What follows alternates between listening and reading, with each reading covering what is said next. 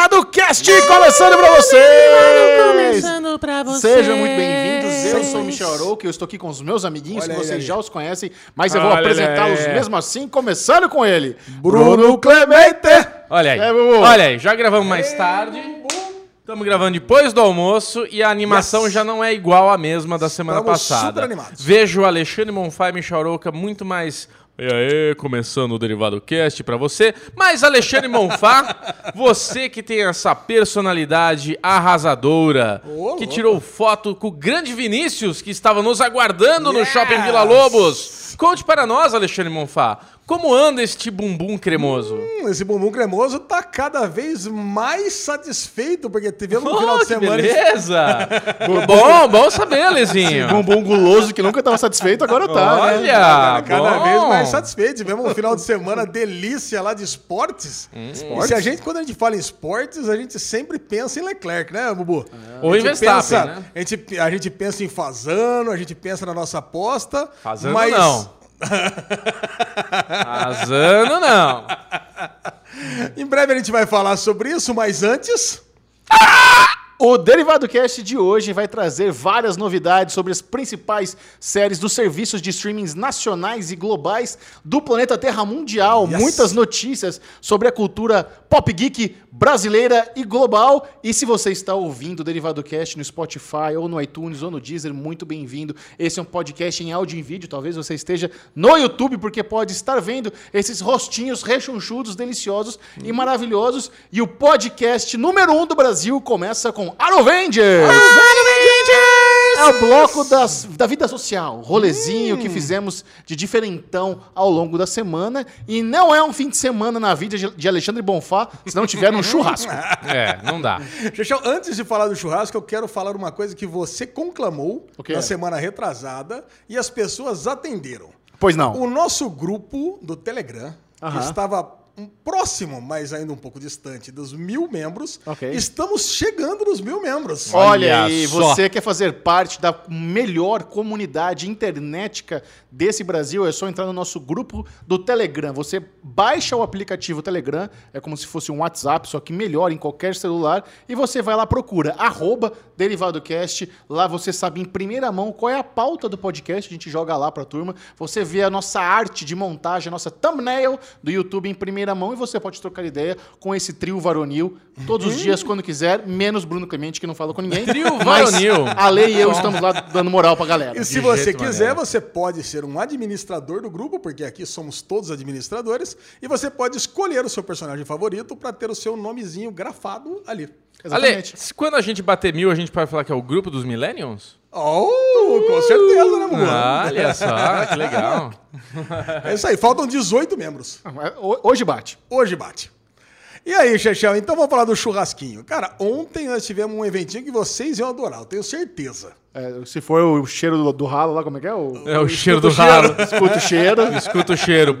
Ó, perdi meu jabá da semana passada, tá? Vocês conseguiram fazer isso, mas tudo bem. O restaurante, inclusive, disse que vai mudar de nome, porque várias pessoas concordaram comigo que escuta o cheiro, a única coisa que lembra é peido, mas tudo bem. Segue o jogo. Não, esse final de semana nós tivemos um churrasquinho para assistir NFL. Adoro. NFL, adora, né? Vocês adoram Adoro. isso, mas NFL tivemos o jogo do Buffalo Bills contra o Philadelphia Eagles. O Bubu tem cara que gosta de NFL. É. Não, que bom, Não, é. que bom. Não É gosta falta também? surpresa essa daí, Ale? Você trouxe a NFL pra rodada, hein? Não, não, não, não. É Vai ter a só- aposta da NFL? A a aposta da NFL seria uma boa, hein? Eu aposto no Patriots. Peito? Não, não. Espertinho. mas o Patriots, cara, ele tá com oito jogos, oito vitórias. Aí tá. Cara, Foda, impressionante. né? Essa é fecha, Ele não, essa levou, conta ele não levou nenhum touchdown esse ano É, não, ainda. Gi- Gisela é foda. É, né? não, cara, tá, tá impressionante. Mas nós fomos lá no Chicago Bulls, Também, porque... o cara clonando lá toda hora. É verdade. Agora, o parceiro amigo meu, de longa data, ele é torcedor do Chicago Bulls. Ele, o Bitenca e mais a grande, grande turma. Bitenca. Isso. Bitenca. Esse brother é novo, hein? Esse é Não, novo. cara, o Bitenca já, já participou aqui do Derivado Cast. Já. E o Carniça? O carniça, que carniça? Sei lá, Ale, tem um Carniça da Irmandade? sobrancelha, Carniça da Irmandade? um sobrancelha, um musgo. Cara, o Bitenga, eu vou falar pra você, ele, ele faz uma, uma Buffalo Wings. Eu nunca tinha comido tão gostosa na minha vida. Ele faz levou, em casa. Ele faz, ele faz, levou a fritadeira, ele faz o blue cheese, ele mesmo. Que levou lá o. Ele trouxe dos Estados Unidos o molinho de, de pimenta. Então, cara, eu vou falar pra você. Foi É o um sriracha? negócio- Sriracha? Era acho que sim, trouxe? acho que É, sim. uma delícia, sriracha. Cara, porra, mas assim, aí você frita a. Os Coxinha. Buffalo Wings, as coxinhas, tira, Asa. joga lá na. Coxinha, é Não, a asa. coxinha, a coxinha da asa. Era a coxinha da asa, Bubu. É. Aí joga lá no do tacho com a pimentinha, mexe, depois joga naquele blue cheese, mas sem dó. Sabe? Sai brancão mesmo. Puta, que delícia. Aí, aí come. Aí achou. Come. Aí é cora- Lambuza, né? Lambuza. Coraçãozinho barba- do a barba Alê fica- estoura. Alezinho, Logo é isso que eu ia falar. né? Alezinho tá voltando às origens, né? Agora que curou aí as, as ressacas do corpo aí, já voltou É, pra ressaca da vida. Ontem, inclusive, o parceiro até falou: não, não precisa nem trazer cerveja porque tem aqui um barril de chopp. Ah. Eu, eu, eu pensei, eu falei, puta, será que eu confio nesse barril de chopp? Não preciso nem dizer, né? Metade do evento não tinha mais nada. Olha, mas eu acho que eu tenho uma notícia que você vai ficar feliz, cara. Pode falar. Você sabe que eu consegui uma parceria que vão dar um barril de chopp pra gente? Caraca! Da skin, velho. Da skin? que é isso, velho? A cara de decepção dele foi a melhor, cara. O que, que nós vamos fazer Ah. com o barril de chopp da skin? Bebê, Ale. Você não gosta Não conhece o menino? menino Heineken. Nossa senhora, hein? A Heineken. Bom, é sempre bom, né? que- A gente doa pra alguém aí. A Heineken Mas- é dona da skin, tá, Ale? Tá bom. A Heineken, agora. E quem que, quem que tava queimando a carninha lá? Quem que era o cara que tava pilotando o churrasco? Menino Theo. Menino Theo. Menino inclusive, cara, a gente pode até colocar uma foto aqui no- no- nos links. Ele tá procurando uma namorada. Olha aí. Menino Theo separou recentemente. Novo reality show. Novo reality show de Alexandre Bonfá. Pimp My Friend. É, The, é The Bachelor. The Bachelor aqui, Theo, eu posso colocar o Instagram dele, ele tá. Ele tem fotinhos com o cachorrinho shih tzu dele, coisa e tal. Então ele cria, tá realmente- cria- cria um grupo derivado date e coloca essa galera lá. Isso, Pronto. vamos lá. Quem estiver procurando um namorado bacana, um cara bem apessoado, coisa e tal, você vai ver. Realmente Só é deve ser feio Que pra carro que ele anda, Ale? Vamos lá. Vamos ajudar, vamos ajudar as meninas a selecionar. Não, não queremos meninas interesseiras. Não, não, é interesseira. Já vamos. interesseiras. Então é ruim, pelo jeito Eu é não ruim. sei, né? não, eu não sei que, Theo, que, que carro que o Theo tem. Acho que é moto, viu, inclusive. Olha lá. CGzinha. Caraca, já era. Já caiu, caiu, Eu Theo. conheço o cachorro dele. Agora a Qual- moto. qual- eu sei que ele faz yoga. Tá, tudo bem. Qual, qual o trabalho dele? Ele é professor de educação física. Hum, professor de educação física, moto e tem um dog. Fudeu, E faz né? yoga. Porra. Caraca, cara, mas é, é o complicado. teu corpo mais em dia que nós aqui, Não, né? tudo bem. Eu, per- eu perguntei, o cara é, bonito? É, o bonito, ele é. Bonito, 0 a é 10. Qual é a boniteza dele? Ele tem uma, uma carequinha igual do Bubu, assim. Uns um 7? Uns oito. Uns oito e oito. meio. Oito é bom, oito ah, é vamos, bonito. Vamos, ó. Todo, Oito- mundo, todo mundo se interessa. Todo mundo Tá bom. sabe. Fazer aqui um programinha pro, pro hotel aqui arrumar.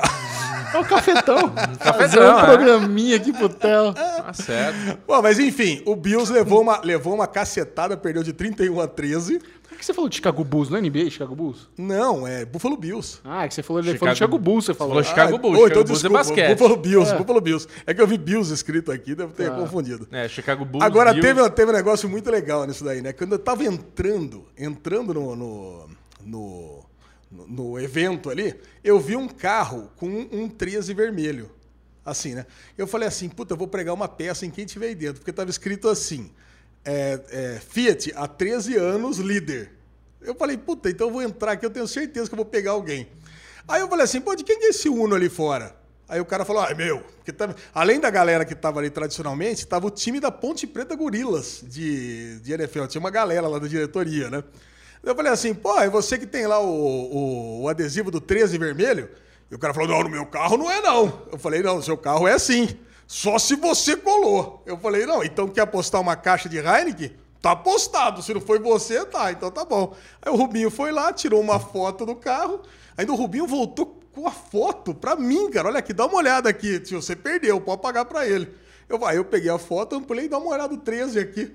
O cara não sabia que tinha o 13 vermelho no carro E, dele. e ele não curte PT. Não, nem um pouco. E tinha o 13 vermelho. tinha o 13 vermelho. e o cara está, agora vai pagar uma caixa de cerveja Heineken Boa, pra mim. Pegando Heineken dos Bolsominion, muito bom. Exatamente, já era. E eu tinha certeza que alguém eu ia pegar com isso daí. Mandou bem. E muito bem, e depois nós vimos a Fórmula 1, que aí nós vamos discutir no bloco apropriado. Vai ter Fórmula 1 hoje? Claro. A Fórmula 1 caiu.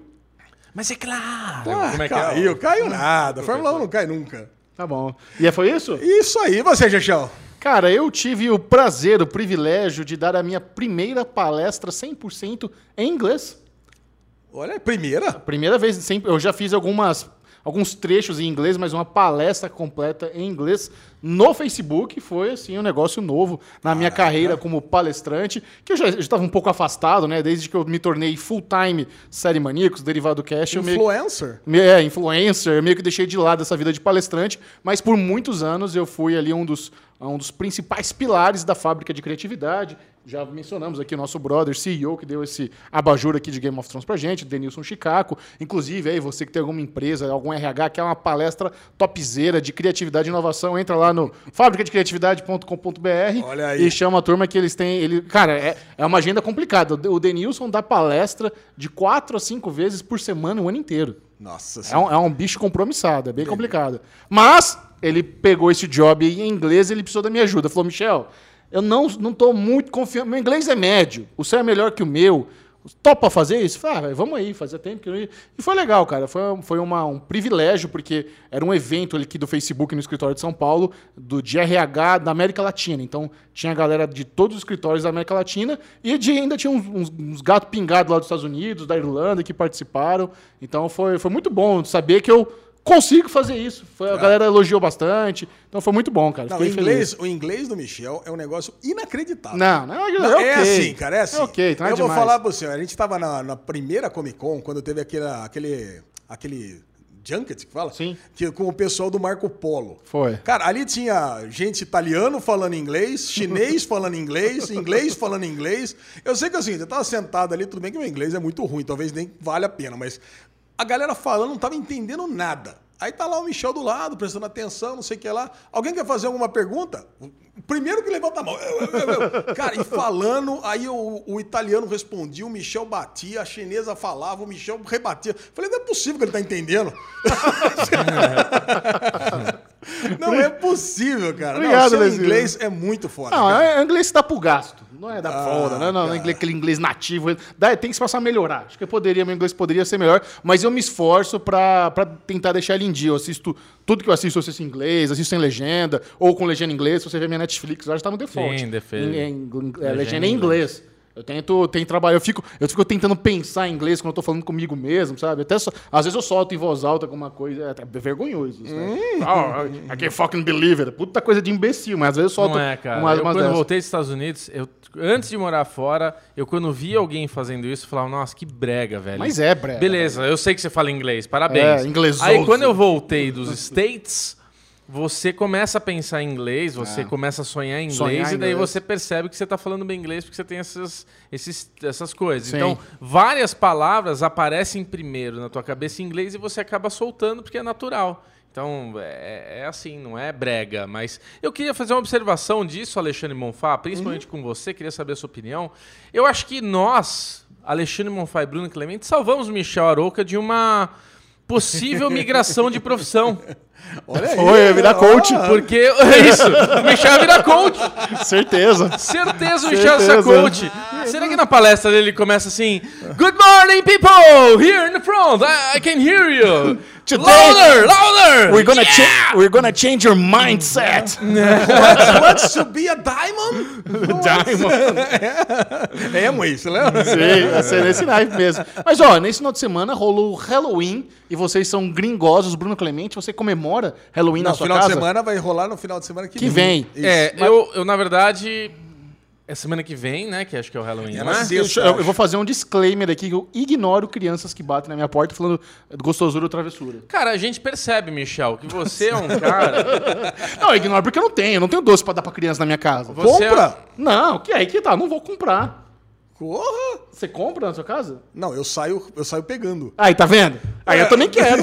Falei, ah, mas aí se eu faço com meu sobrinho, então, Então se precisar. pega com o seu sobrinho e sai pegando. Ah, eu não quero é dar. E ajudar a buscar o doce, eu ajudo. Então faça isso. Você tem que participar Mas de você. forma. Não, mas calma, você tá falando pra eu fazer um negócio que você não faz, tá sendo hipócrita. Por É. quê? Porque você não compra doce, tá falando pra eu comprar. Mas Não, o eu Alesão... tô falando que eu pego meu filho e os meus sobrinhos. Aliás, tem dois derivados já que eu faço isso. Tá a prova aqui. Sim. Que, pô, sai andando pelo condomínio Mas inteiro. isso é diferente. de Não, eu- o Ale, Isso é Ale, diferente. o Ale já falou no derivado aqui. O Ale faz aqueles Halloween gringo, assim, tipo Ah, de é, rico. isso. Que ele vai no condomínio de rico pra pegar doce de rico. Não é condomínio de rico, é o condomínio que eu moro. Ah, Não é rica! nada de É rico. só, é só sneakers e Twix Não só pras existe, crianças. não Não, existe tem a porra condomínio. Lola. Não existe um condomínio de rico de 3 mil casas. Pra, começo de conversa. Condomínio Ah, de não. rico é tudo pequenininho. Sei. Tá. Quantos metros quadrados tem em sua casa, Alexandre? Não, para, continua. É. Ah, não. Pô, não então expõe. vamos- vamos expor Vai ser, a vai vida ser sequestrado. Aí, Mas como é que tá a preparação pro Halloween? Então, acho que é legal falar uma coisa que no Brasil a gente não tinha cultura de Halloween. Eu, quando era criança, nunca brinquei de Halloween, de pegar doce na casa, bater na porta de ninguém. E a gente via muito na cultura dos filmes o Halloween presente. E hoje em dia se faz presente no Brasil, né? Essa questão de Halloween e tal. Nesse final de semana teve toda a preparação da abóbora com o Vitor. A gente comprou a abóbora zona, cortamos lá, fizemos Você cortou? a Sabrina faz essas coisas muito melhor do que eu. É. Não, você tem cara que faria bem. Você gosta Não, de eu faço trabalhinho manual. bem, é, mas essa coisa, essa, esse bonde com o filho, ela gosta de fazer, sabe? De ir lá, comprar, pintar e tudo mais. Então ela, ela fez com ele lá bonitinho, colocou os pirulitinhos, vai fazer a pipoca colorida pra criançada, pra escola e tudo mais. E na escolinha dele, a partir de amanhã, a semana inteira vai ser a semana de Halloween, vai fantasiar. Ah, isso que eu ia perguntar. mais. Pode ir pra escolinha fantasiada? Pode, muito Qual legal, é a fantasia cara. do Vitinho? Cara, eu coincidentemente dei uma roupa de policial pra ele esses dias, que ele Mas adora. foi Halloween, tal. policial. É, então, aí a, a- então, aí ele tá com esse negócio de polícia e um amiguinho dele tá com né, uma roupa de carros, que não tem nada a ver. Aí a mãe do- desse amiguinho dele comprou uma fantasia de esqueleto pro Vitor e pra ele, pra eles poderem usar juntos e tal. Então vai ter a roupinha de esqueleto, vai ficar tipo Cobra Kai. Legal. Cobra Kai. É, olha lá. Só isso? Aí, que pausa, né? Dramática que a gente fez aqui agora também. O Ale tá lá no 503 servidor erro ali. Deixa o Ale. Deu tudo o derivado. Não, aqui. eu tô, tô sabendo o que tá acontecendo. Mas é isso, cara. Final de semana, no fim, a gente foi comprar teinha, morceguinho, roupinhas e afins pro Halloween. Mas você vai, vai fazer sua casa temática de Halloween? Pra que que essas teinhas? No meu prédio tem também, na sexta-feira vai rolar o dia do Halloween, que as crianças sobem, descem as torres e todo mundo prepara. Você a vai comprar doce? A Sabrina já comprou tudo. Putz, É, vocês são Sabrina- empenhados, hein, Sabrina é cara? empenhada, cara. É isso aí. Eu, aí eu quero saber, todo mundo que tem filho tem esse empenho no Halloween? Virou o dia das crianças Não é que todo 2.0? mundo que tem filho tem empenho no Halloween. Todo mundo que tem filho tem empenho nas atividades de criança, né? ah, mas Pra- isso aí tá, tá parecendo um empenho extra. Não, Tá- não, não é não? É a data, é a data mais esperada do Henrique do ano, Olha que aí. é o Halloween. Olha aí. Ganhou o dia das crianças já. Cara, Aniversário. ganhou o Dia das Natal, Crianças, aniversário, Natal, Natal. Cara, é o, dia- é o Halloween. E as casas são todas fantasiadas, Ale? As casas, lá no condomínio, cara, tem muitas casas. É. E tem gente que faz uma parada que é inacreditável. Pega a garagem inteira Hum. e transforma tipo uma fantasia de, de, de festa mesmo, Halloween. Coloca música, tem tipo uma pista de dança para as crianças Cara, ficarem se divertindo. é tipo e Modern tem, Family, e tem, né, E tem aquela que aí, aí realmente se supera todos os limites, né? Ela faz tipo um labirinto profissional, coisa de parque. É. Nem na CCXP, o que a gente, as ativações são tão foda que nem a mulher faz. E no, cha- no Chapadão em Campinas isso. Não, isso no São Conrado. São Conrado em Campinas. São Conrado em Campinas. Como Chapadão, é que é a história que todo Halloween some uma criança nesse condomínio? É, essa, essa foi a brincadeira que eu fiz ano passado. Ah, lembra? foi? Caraca, Fez mesmo? Falei zoando agora. Não, eu fiz isso com meu sobrinho, depois chorou pra caramba.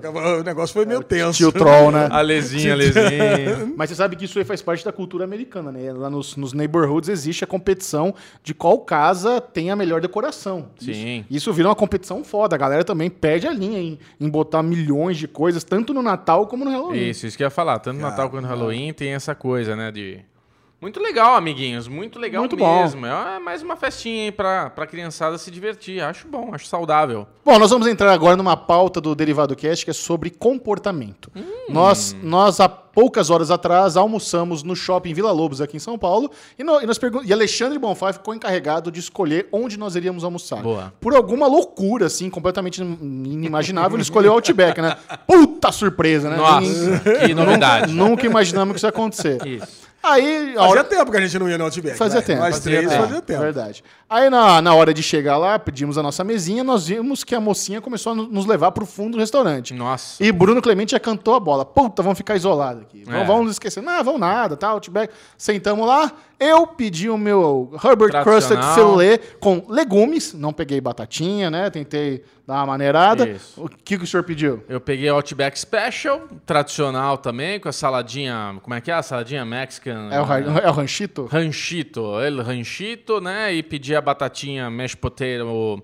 Aquela batatinha que é que nem a Jacket da, potato. É, que nem a da baked potato, que ela é aberta e tem um recheinho lá. E o Alezinho também pediu. E daí vem as observações, começam as frescuras, mas não são frescuras. É o que você está pagando. Você quer ao ponto, você quer mal passado.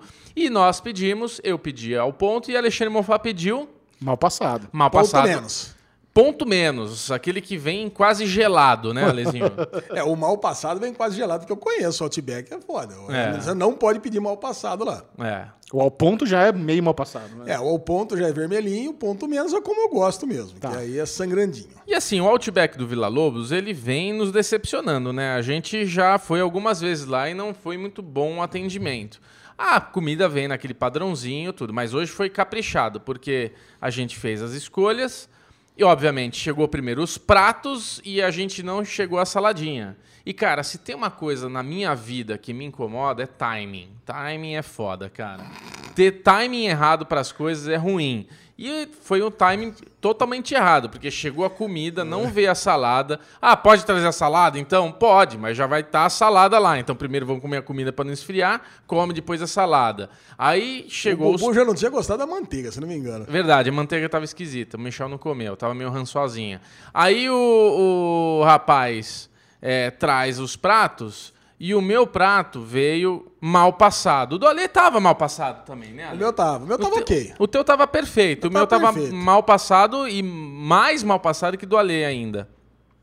Aí eu o moço apareceu e eu falei, olha, o meu veio errado, né? O ponto tá... Ah, quer que ele leve de volta pra cozinha pra passar mais? Aí eu já não quero, não quero que leve, porque já trabalhei em restaurante, sei como é que é. Não é muito saudável pedir pra tua comida voltar pra dentro da cozinha. Então deixa lá. Aí no fim eu não comi bem, né? Não, Foi, eu- Bobo, Bobo comia, fatiava, deixou uns pedação. É. No meu caso, eu chegou o meu prato e veio meu legumes e eu queria um azeitinho, um salzinho pra temperar. E a gente Isso. ficou moscando lá, ficou abandonado, eu ergui a mão, não tinha ninguém olhando, ficou um tempão lá até o É. brother chegar e eu pedi. Aí quando ele trouxe a saladinha, ele fala: "Pessoal, desculpa, houve um probleminha na comanda", tal. Ele mandou uma historinha furada lá. É, que então assim, a gente juntar os, os probleminhas que tiveram, prato errado, a, a salada que veio depois, a gente ficou moscando e tal. Aí a gente começou a debater entre nós três. O que nós vamos fazer em relação aos a porcentagem do garçom? Porque já, já subiu aqui em São Paulo, é 13%, agora não é nem 10 mais. É. Só que isso é opcional, né, Lei? Você pode eh, dar essa, essa gorjeta, entre aspas,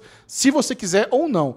É, e a gente sabe que muitas pessoas que trabalham nisso dependem muito dessa porcentagem extra- extra para compensar a renda deles. Que o salário não é lá grandes merda e que esses 10, 13% que eles pegam por mês é que ajuda a bater, fechar a conta. Porém, E principalmente no Outback, viu, Michel? Que a gente uma vez estava conversando com uma menina lá, brincando, que estava sendo mal atendido também, e ela contou a historinha que a, a, a porcentagem hoje nos restaurantes agora precisa entrar no imposto de renda. Então o restaurante diminuiu o salário, aumentou a porcentagem. Deu uma treta desse negócio de ter aumentado, porque na verdade diminuiu um pouco o salário do, do, do, do garçom, porque entra agora a- essa comissão de 10, 13%. cara, a a atendente do Outback, uns 5 anos atrás, chegava a ganhar 7 pau, cara. É, não, a alegria de você sentar no Outback, o cara era quase seu amigo, ele sentava na mesa, tudo, e, e você vê que agora a galera tá meio depressiva trabalhando lá. Até mudou bastante esse comportamento dos garçons. Agora, o que eu acho importante é o seguinte, eu sou uma pessoa,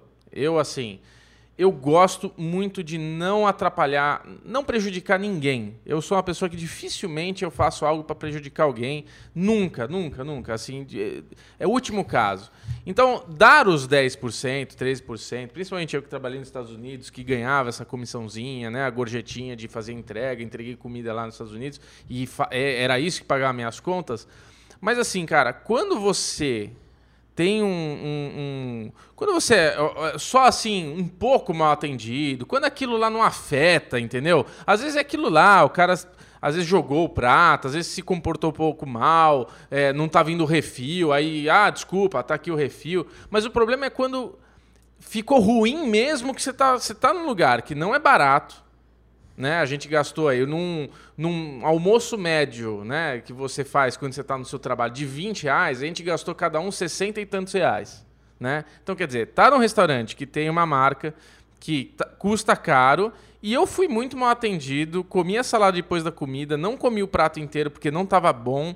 Eu falei, a gente não, não deveria pagar esse negócio, porque hoje o problema que aconteceu na nossa mesa foi por conta que o garçom errou. Ele não viu a porra da salada na bancada lá e não trouxe. A gente tá tão isolado que ele jogou essa, deu problema na comanda. Mas que porra de comanda? A gente tá pedindo um negócio que é uma rotina. Primeiro a salada, depois o prato. Como é que ele não, ele não prestou atenção? Ele cagou.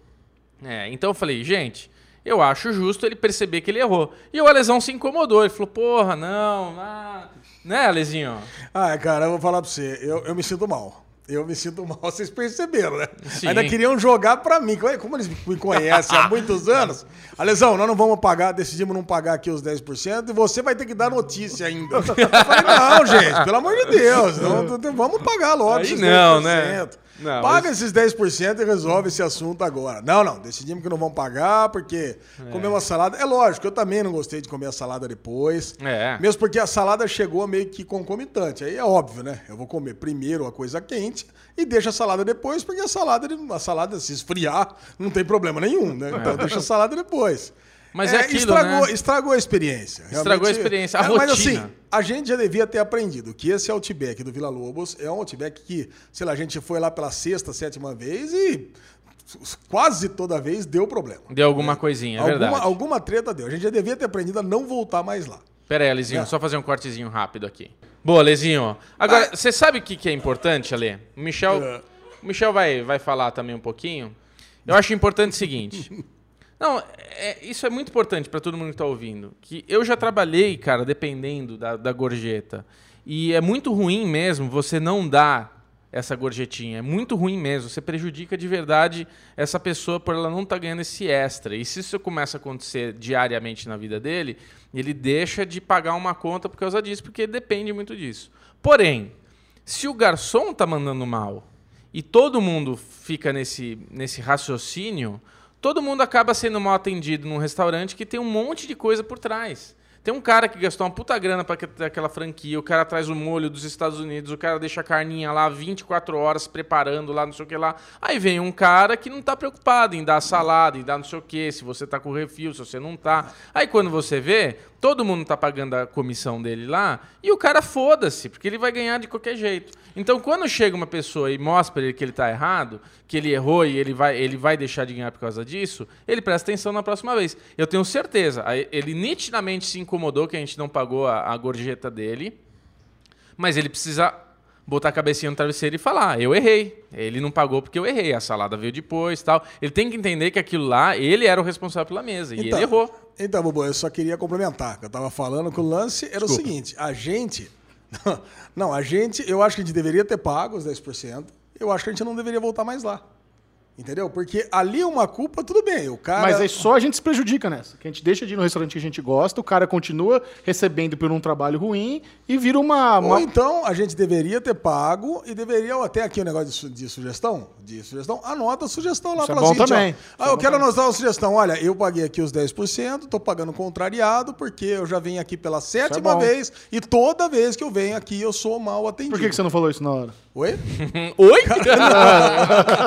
Por que eu não Essa ideia é boa, hora? essa ideia é muito. Essa é a melhor ideia. Eu acho que é a melhor ideia, cara. É. Porque, tudo bem, é, o cara ele pegou, fez mal o serviço? Fez mal o serviço. Ele não ganhou nada, a gente saiu meio aéreo de lá. Eu saí meio, fica meio assim, né? O cara pegou, eu nem olhava pra ele, né? Ficava olhando pra mesa aqui, olhando pra mim pra baixo. O Alezinho Tipo assim, ficou muito mal. E ele chegou todo assim. Cara, ele já chegou com um valor Quase- incluso, né? Ele eles normalmente perguntam se pode incluir não, e na hora ele inclui. Ele já chegou com o valor incluso. Aí ele falou, posso incluir os 10%? E eu falei, putz, hoje não, né, amigo? Aí ele, ah, hoje não? Então eu preciso tirar. Ele ficou incomodado, né, cara? É, aquilo, Alezinho, eu acho que assim, hoje em dia, mais do que nunca, a gente tem os aplicativos, a gente tem um monte de forma de se manifestar. Eu acho que existe muita gente mimizenta que reclama de tudo, causa problema e tudo mais. Eu entro num Uber, dificilmente eu, eu dou menos do que cinco estrelas. Quase nunca eu dou abaixo de cinco estrelas. Só que na hora que dá uma cagada, eu dou uma estrela também.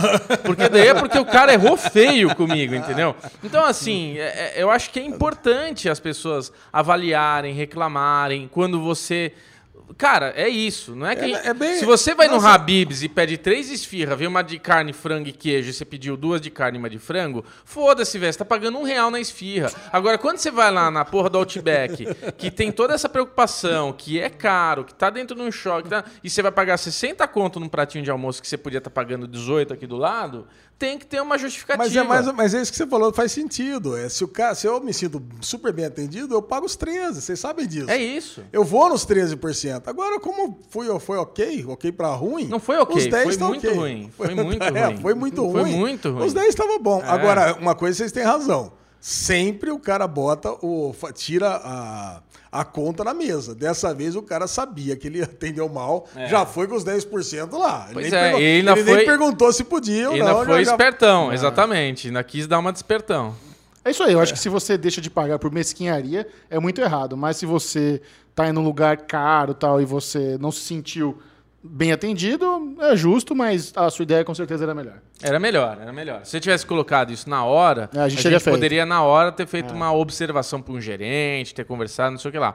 Mas olha, é, de novo, assim, eu não me lembro a última vez que eu falei para alguém tirar os 10% da, da conta. Ah, é. Mas hoje, Ale, foi muito caprichado. Porque, assim, foi falta de atenção do garçom que estava atendendo nossa mesa e o Outback nunca esteve tão vazio como estava dessa vez Verdade, no restaurante. verdade. Então, assim, é falta de atenção do cara que está cuidando da mesa. Porra, como é que tá saindo o prato dos caras se nem foi a salada, entendeu? Tipo, o cara tem que observar. Quantas mesas ele tá cuidando? Duas, três ali? Porra, pelo amor de Deus, eu já trabalhei em restaurante, eu sei como é que é, entendeu? Então ele mereceu não receber hoje, desculpa. o legal dessa pauta é que depois nós vamos falar de pesadelo na cozinha, né? Ah, tem tudo a essa ver, ainda. né? Tem um link interessante. Não, mas isso ainda no, no lado comportamental da vida, nós temos aqui um debate interessante sobre carro versus Uber. O que vale a pena em termos de gasto, em termos de comodidade? O que é melhor? Você ter o seu carro próprio ou você andar de Uber 24/7? Bruno Clemente é um menino apaixonado por carro, vem de uma família automobilística, ele gosta de dirigir, ele tá no sangue dele, dirige bem, sempre teve carro. E recentemente você ficou sem carro. Não, tô contando a história. Não, Recentemente- não, você tá mandando super bem. O Ale tá mandando super mal. Ah. Vou tirar os 10% dele no final do programa. Por que, que ele tá rindo desse jeito? Não sei. é. Qual que foi, Ale? Qual que foi a graça? É. Acho que ele esqueceu. Não, ele sabia que ele vinha isso. São pensamentos, pensamentos invasivos, são. Não, é uma família automobilística. É verdade, seu pai. Ele pensou alguma sujeira, eu acho. É, Tô alguma tentando sujeira. entender o que Pois pode é. ser. Sei lá. E recentemente o Bruno Clemente fi- ficou sem o carrinho dele e teve que andar de Uber pra cima e pra baixo. É, eu tô há um bom tempo andando de Uber, né? Eu tive, eu já cheguei a ter três veículos. Eu já cheguei a ter dois carros e uma moto. Caralho, Ale. Qual que é o problema, velho? Aí eu tive dois carros, uma moto e um dia, ah, sei lá, acabou a luz em casa, tava sem internet. Caralho, velho, virou piada o negócio. Aí eu comecei a fazer conta com a minha esposa. Vamos fazer umas contas? Pô, se você parar pra pensar, a gente tá com três veículos, né? Seguro, IP, IPVA, DPVAT, é, é, aí consertos, Multa. revisão, multa, tudo isso daí. Eu vendi um carro. Ficamos com um carro e uma moto. Aí, óbvio, eu sempre achei que tinha que ter um veículo, tudo não sei o que lá. A moto começou a se tornar um, um objeto de preocupação na minha vida, de segurança e tudo mais. Eu falei, tá bom, vou vender a moto. O Michel sempre foi um bom exemplo de, do uso do Uber, e, vive só de Uber e tudo mais. Falei, quer saber? Vou ficar só com o carro. Vou vender o meu carro, vender minha moto, vou comprar um carro melhor. Então vou ficar com um carro bem confortável e eu uso o Uber quando a gente precisa. Afinal, eu e minha esposa, a gente acaba trabalhando no mesmo escritório, tudo, e beleza. Então eu venho há um bom tempo usando o Uber e usando o nosso carro. Mas assim, eu tenho. Aí a gente começa a entrar na nossa discussão que eu tenho um problema sério em carro, que eu não sei, eu não sei ser passageiro num carro. Isso é verdade. Então O eu, Ale- o Ale sabe bem É. disso. En- Então, assim, eu fico meio Galvão Bueno. Então, se eu ando com alguém que eu conheço do lado, Galvão Bueno. Vira aqui, entra ali, vai Ale, passa esse cara. Puta que pariu. Porra, tá- meu meu seguro, meu seguro de vida não tá em dia. Ô, caramba, Ale, pelo amor de Deus. Alezinho é vítima aqui de qualquer jeito, tá, gente? Saiba que o Ale. Bom, mas também o carro dele tá todo cagado. É batida pra todo lado ali. Parece Mad Max o carro dele. Só falta ter os arame enfarbado lá pra matar as pessoas. Beleza, uma batida. Uma batidinha. Uma batida em quantas Uma etapas? só, uma só. Imagina uma. O carro todo ralado de ponta a ponta. Uma bela batida. Rodo, Você fez uma batida. 360. É, 360 batida. Enfim, então eu no Uber, além de eu não poder ser o Galvão Bueno, não poder dirigir, eu assim me incomodo às vezes com os papos, me canso um pouco às vezes, né? Às vezes você não quer falar e o cara insiste. E tem uns que percebem na hora que você não tá afim de papo e beleza. Eu gosto de falar, mas tem dia que eu não quero falar e, fica aquele É normal, papinho, tem dia que né? você não quer falar, faz parte. E eu não consigo trabalhar num carro. Então, que nem o Michel, ele gasta uma hora para vir aqui. O Ale gastaria uma hora para vir aqui.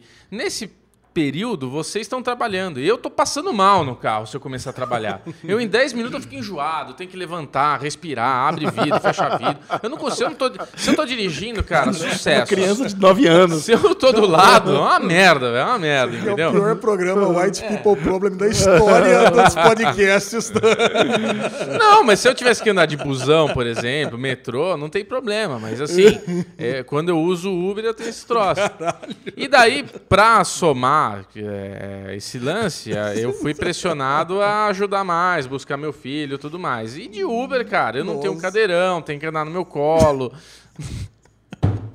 Vai lá, Lê, brilha aí, vai. Fala Não, você. manda bala, cara. Não, Eu quer tô que você gostando, fale, tô vai. gostando. Vai lá. É porque Tô vendo depois você tá gostando, contar- tá, tá rindo. Vai lá. É que depois eu conto o meu lado, que é Então o vai. contrário. Conta, sempre conta o teu lado então. E o meu carro quebrou aqui. O Bubu foi me salvar aqui semana passada. E meu carro ficou aqui dormindo em São Paulo a semana toda consertando. E aí eu passei a semana inteira usando Uber.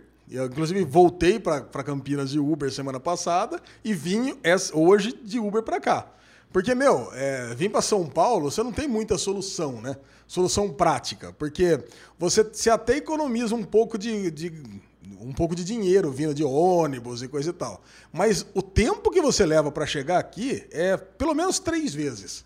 Então, puta, é, é desgastante demais realmente vir aqui para gravar o Derivado Cast. De Campinas até aqui, o que eu levo uma hora de carro é três horas de, de, de ônibus, pelo menos. Sim. Então, cara, e assim, a economia de dinheiro. Não que, meu, a, não que a viagem demore três horas de Campinas daqui, mas você ir pra rodoviária, vir pegar um metrô, essas coisas, esses Cara. translados aqui dentro de São Paulo, você perde muito tempo. Uma coisa, como aqui a produtora ela é muito boa, ge- a, a geolocalização dela é muito boa para mim, que é na entrada de, de São Paulo. Então, quer dizer, eu demoro exatamente uma hora da, da produtora até a minha casa. Agora, se eu tiver que ir de casa, de ônibus e vir para cá, aí eu tenho que pegar um Uber até a rodoviária. Que, puta, aí já vai meia hora. Aí depois, vai lá, até comprar o ingresso, até comprar o ingresso. até Passagem. comprar passagem, pegar o ônibus, aí é uma hora e meia até a rodoviária. Depois da rodoviária até aqui, dependendo do trânsito, é mais uma hora, que vai demorar três é. horas, pô. Cara, é, é, é causticante o negócio. Então, puta, vem pra cá até encontrar o negócio. É ruim. É. E, o- e, e, assim, e o valor também não é muito mais, sabe? O valor de, de Uber de Campinas até aqui é 180 reais. O valor de, o valor de tudo daria 110. Então, quer dizer, 70 reais a mais. Pelo Barato, conforto. né? É, cara, pelo conforto e pelo tempo. Cara, eu tô comprando é, duas horas da minha vida, É. entendeu? Porra, então realmente é, eu, eu optei por vir pra cá. Agora, aí eu fiquei uma semana sem carro lá em Campinas. E aí, não é que me, me causou uma economia que, que compensou eu, eu ter ficado sem carro?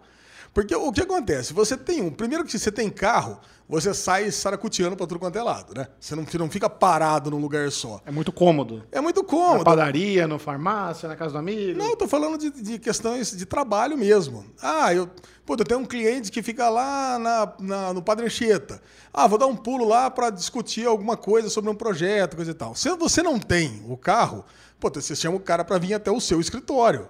Sabe? Você consegue, você consegue manejar a coisa de uma forma mais, uma- fazer uma logística mais mais produtiva. Certo. Então, e outra coisa, você, é, se você quiser fazer um happy hour, alguma coisa assim, você não vai pagar o estacionamento. O estacionamento em Campinas é uma fortuna. Então você vai fazer tudo de Uber. Eu sei que eu gastei uma média de 40, 45 reais de Uber por dia. Então, se for somar tudo, cara, tudo, eu gastei, assim, na semana toda, que foram, foram uns quatro dias, eu gastei 180 reais. Um, um tanque de combustível dá 230, 240. Então, é, é- é- Mas você não torra um tanque na semana. um tanque na semana. É mesmo? Um tanque na semana. Porque eu, Caralho. eu venho para São Paulo e volto e Caralho, rodo. aqui, onde você abastece ali? Custa 5 reais o, o litro? Você nem olha, né, o preço. É, não, é o, é, é o boto lá e pronto, acabou. Né? É, esse que é o bom de ter o cartão de crédito cara- infinito, né? Nem vê preço da gasolina. Ah, enche essa porra aí. Acho que ali é o único cara que tem um cartão de crédito metal no Brasil, né? Agora, agora, o que acontece, cara? O lance é que você ganha o tempo que você tá no, no Uber para fazer alguma coisa, que o Bubu falou. Então você tá ali fazendo um negócio, você entra ali, você já tá respondendo o WhatsApp, você tá respondendo mensagem. Então você, você ganha o você ganha o tempo que você tá no Uber para poder trabalhar também. Tem essa. Então você é, é Não, um é- tempo produtivo. Então é- eu acho que eu acho que andar de Uber é, é só vantagem.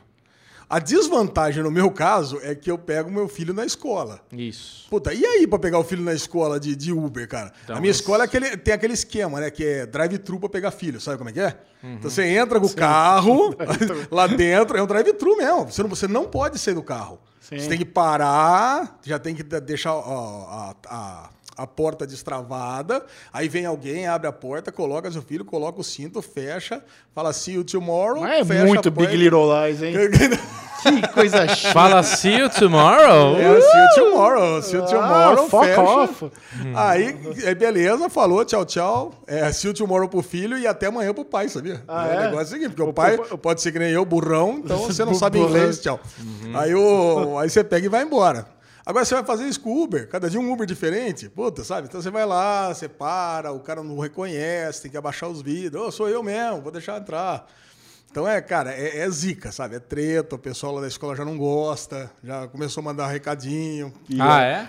É, Nossa, essas escolinhas gourmet, velho. cara, Já mandou Até- recadinho. Até o diretor é Snowflake. Eu tô falando, cara eu tô falando que esse velho. programa aqui é White People Problem Nossa fudido que é essa aqui. Não, mas, tem, mas eu acho que tem um, tem um debate útil aqui, porque é o seguinte: é, existem estudos, existem contas que você faz desde que Uber e toda 99, Cabify entraram com força em São Paulo, que é o quanto você gasta, o seu gasto mensal em ser dono de um carro versus você usar aplicativo de corrida. Se você colocar na ponta do papel tudo, gasolina, IPVA, seguro, eventual multa, eventual é, é, estacionamento, eventual batida, é muito difícil um carro não custar para você menos que 1.500 reais por mês. É Verdade. muito difícil. Se você incluir, vamos supor, você está financiando o carro, se você incluir a parcela, aí passa dos 2K e meio, quase, 2K, 2K pelo menos, né? Exatamente. Eu não, no meu, meu modo de trabalhar, meu, meu estilo de vida, eu não uso carro, eu não tenho um escritório fixo para ir todo dia. Eu venho aqui para Children Films uma, duas vezes por semana, três, quando precisa muito. Poderia vir todo dia. Ai, que delícia. Não vem porque quer morar na Zeleste. Isso, então, eu, eu, moro no, eu moro num lugar longe, eu moro, eu moro na Zona Leste, eu moro no Tatuapé, e eu sei que é longe pra tudo. É longe aqui pra Vila Leopoldina, ah, tem um evento na HBO, o escritório da HBO fica lá na Zona, na zona Sul. É, é longe. Só que esse tempo que eu tô dentro do Uber, eu tô sempre com notebookzinho no colo, escrevendo roteiro, assistindo alguma série que eu tô atrasado, mandando e-mail, respondendo e-mail. Então, realmente é um tempo que não, não me incomoda de demorar, de ter via- viagem longa. O gasto que eu tenho, o gasto financeiro também, ele é muito abaixo que se eu tivesse um carro na minha garagem pra. E, cara, e outra? Eu, eu- aí tem mais outra questão. Eu não sou um cara que gosta de dirigir. Não faço questão, não tenho esse prazer que o Bruno Clemente tem Ah. em pegar uma estrada com a família, ir pra Belo Horizonte, pra Itu. Eu tô de boa. Quanto menos eu puder dirigir, melhor na minha vida. Eu não sou esse cara. Então, pra mim, faz muito mais sentido não ter carro, tanto em, em questões financeiras, em comodidade também, em, em praticidade para trabalhar. Aí, nó- aí nós estamos cada um experimentando um pouquinho dessa vida aqui. É, eu acho assim, hoje o, o veículo mais barato, o veículo melhor, pra, se você quer fazer uma comparação, sem dúvida nenhuma, você ter uma moto é, é o mais barato. Disparado. Moto, o tanque de gasolina é pequeno, gasta quase nada. Você comprar uma scooterzinha aí, pelo amor de Deus, você anda com 4 litros, você anda 400 quilômetros, o seguro dela é super barato, mas o problema é que você começa a ter o risco, né? Por mais que você se defenda bem, eu, por exemplo, me defendia muito bem na motocicleta, tive dois pequenos acidentes assim, que poderia ter quebrado o meu pé, poderia ter quebrado o meu tornozelo. Não então, chegou a quase morrer. poderia, é, mas poderia ter causado um baita de um transtorno na rotina da minha vida, tanto no trabalho quanto na minha casa. Então, assim, a, mo- a motocicleta, para quem usa, ah, que nem você, que vem da Zona Leste, você iria andar aí seus 80 quilômetros diários aí de moto no trânsito de São Paulo, é perigoso, entendeu? Todo dia, tá? Você tá, você tá arriscado a tomar uma... moto. Não, eu acho que muita gente tem e é um baita meio de transporte, é muito prazeroso, é muito gostoso, muito barato e muito bom. O problema é que tem muito imbecil na cidade. Esse é o problema. O problema é que tem muita. No Brasil, a impunidade, a- a- a- o trânsito ainda mata, que muito mais. É um dos números, maiores números de, de morte no Brasil é, é trânsito. Tipo, é, é um absurdo, entendeu? Então, assim, a motocicleta ela realmente é muito perigosa. E foi por isso que eu vendi e tudo mais. E daí você tem essa, esse, essa balança. Eu acho que se você é um cara que tem um filho, que é uma família, que, que nem eu, passa mal, se você colocar na balança, o carro ele é, pode ser que custe um pouco mais caro, mas no fim não é tão mais caro assim. É importante você ter Resumindo, você comprou o segundo carro. É verdade. É isso? É, Comprou o segundo carro. comprei. E aí, tá feliz? Feliz. Posso, posso mostrar aqui pra galera o áudio que você me mandou? Do, do Uber, quando eu tava, eu tava dentro Caralho, do Uber, velho. indo pra um evento. tá vendo? Eu tava dentro do Uber, indo pra um evento da Sony, canal Sony, que a gente comentou no- no- na semana passada. E a gente já sabe aqui entre a gente que áudio a gente escuta na orelha porque 90% é baixaria, quando a gente manda um pro outro. Mas por algum motivo, dessa vez, eu, o Bruno Clemente mandou um áudio, eu estava dentro do Uber Vai e, ter fa- uma foto. e falei, cara, vou, vou ver. Você não... mandou a foto, vai ter uma foto. Hã? Vai Ah, ter é uma verdade. foto que você tirou. Eu não, não vai ter problema. Qu- Qual a, qual é a possibilidade de ele ter falado algum absurdo aqui nesse áudiozinho maroto rapidão? Aí eu dei play no áudio, sentadinho Aí. no banco de trás do Uber, e, e é isso que veio. Penso muito em comprar meu carrinho.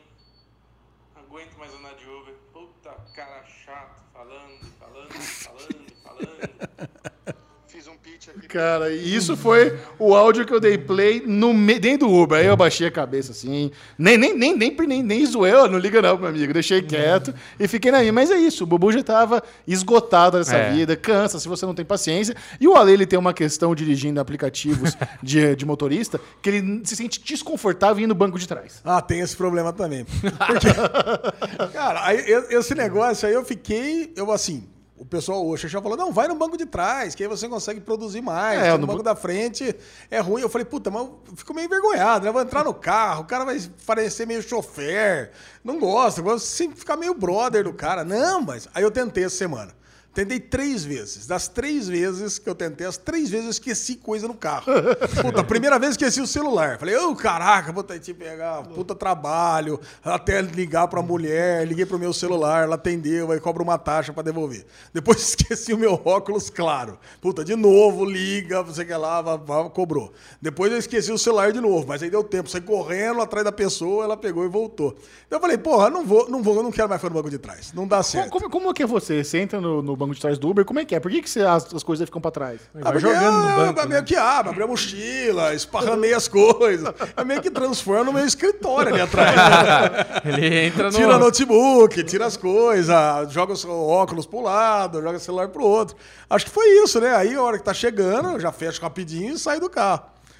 Agora, cara, eu me sinto melhor. Hoje eu vim pra cá, eu vou na frente com o cara, vou batendo papo, já descobri que o cara também é vendedor de imóveis de escritório. já vou que batendo. pariu. cara, eu já gosto fechou disso. um gal... uma- já fechou um gabinete. Já fecha cara. aplicativo de venda de imóvel escritório com o cara e pronto. Ah, Sabe, o negócio é assim, acho que o negócio é melhor. Só ó. Aumenta. Tá certo. Porque todo mundo que faz Uber no Brasil parece que tem um outro negócio, cara. Sim. O Uber é o segundo negócio do cara. É, não necessariamente, mas tem muita gente que usa o Uber como um complemento no mês, né?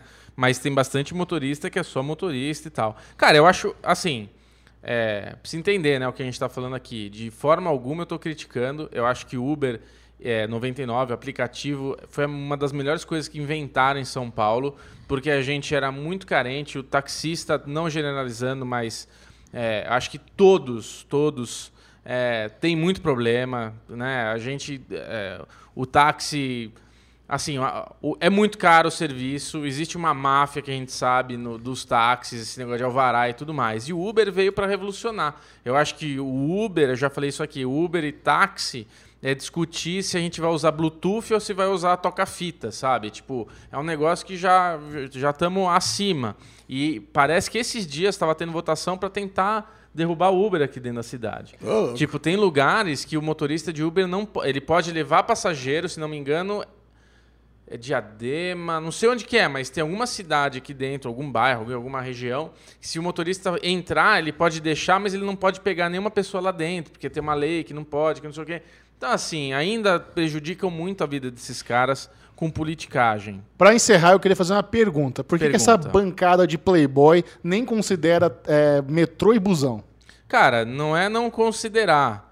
É, eu, na verdade, assim, é comodidade mesmo. O meu escritório fica a 4 quilômetros da minha casa. É muito perto. E às vezes, quando eu vou para uma reunião, eu vou lá com mochilinha, laptop, não sei o que lá. Eu não posso. A gente sabe que pegar metrô, ônibus, dependendo do clima, São Paulo, puta calor, não sei o que lá, você já chega sujo no lugar, já chega todo suado e tudo mais. Essa é a vida de muita gente, cara. Mas eu prefiro gastar um pouco mais para chegar bonitinho na reunião. Então, normalmente, quando eu preciso me mover com mais distância é porque eu estou indo a algum cliente, né? Então essa é a minha fresco meu white problem, segundo Alexandre Bonfá. Cara, é, para mim é uma questão só, é segurança. É segurança. Eu vou falar para você, eu se eu estiver saindo do meu escritório com o meu carro, com, meu, com a minha mochila que tá o, o notebook, coisa e tal, não é nem pelo equipamento, é mais pelos dados, pela configuração, que dá um puta de um trabalho refazer. Eu, eu saio, vou até minha casa, deixo lá antes de passar num outro lugar, um happy hour, por exemplo. Então, porque dá trabalho. Se eu vou deixar no estacionamento, tem perigo de alguém roubar no estacionamento. A gente tem mania de sair com a mochila, né? Deixa o carro no estacionamento então, e sai com a então, mochila. Puta, quantas vezes que a gente sai daqui, é. puta, se não, se não tá na frente de onde a gente tá, a gente fica preocupado. Aí Sim. a gente sai com a mochila, carrega a mochila até o restaurante.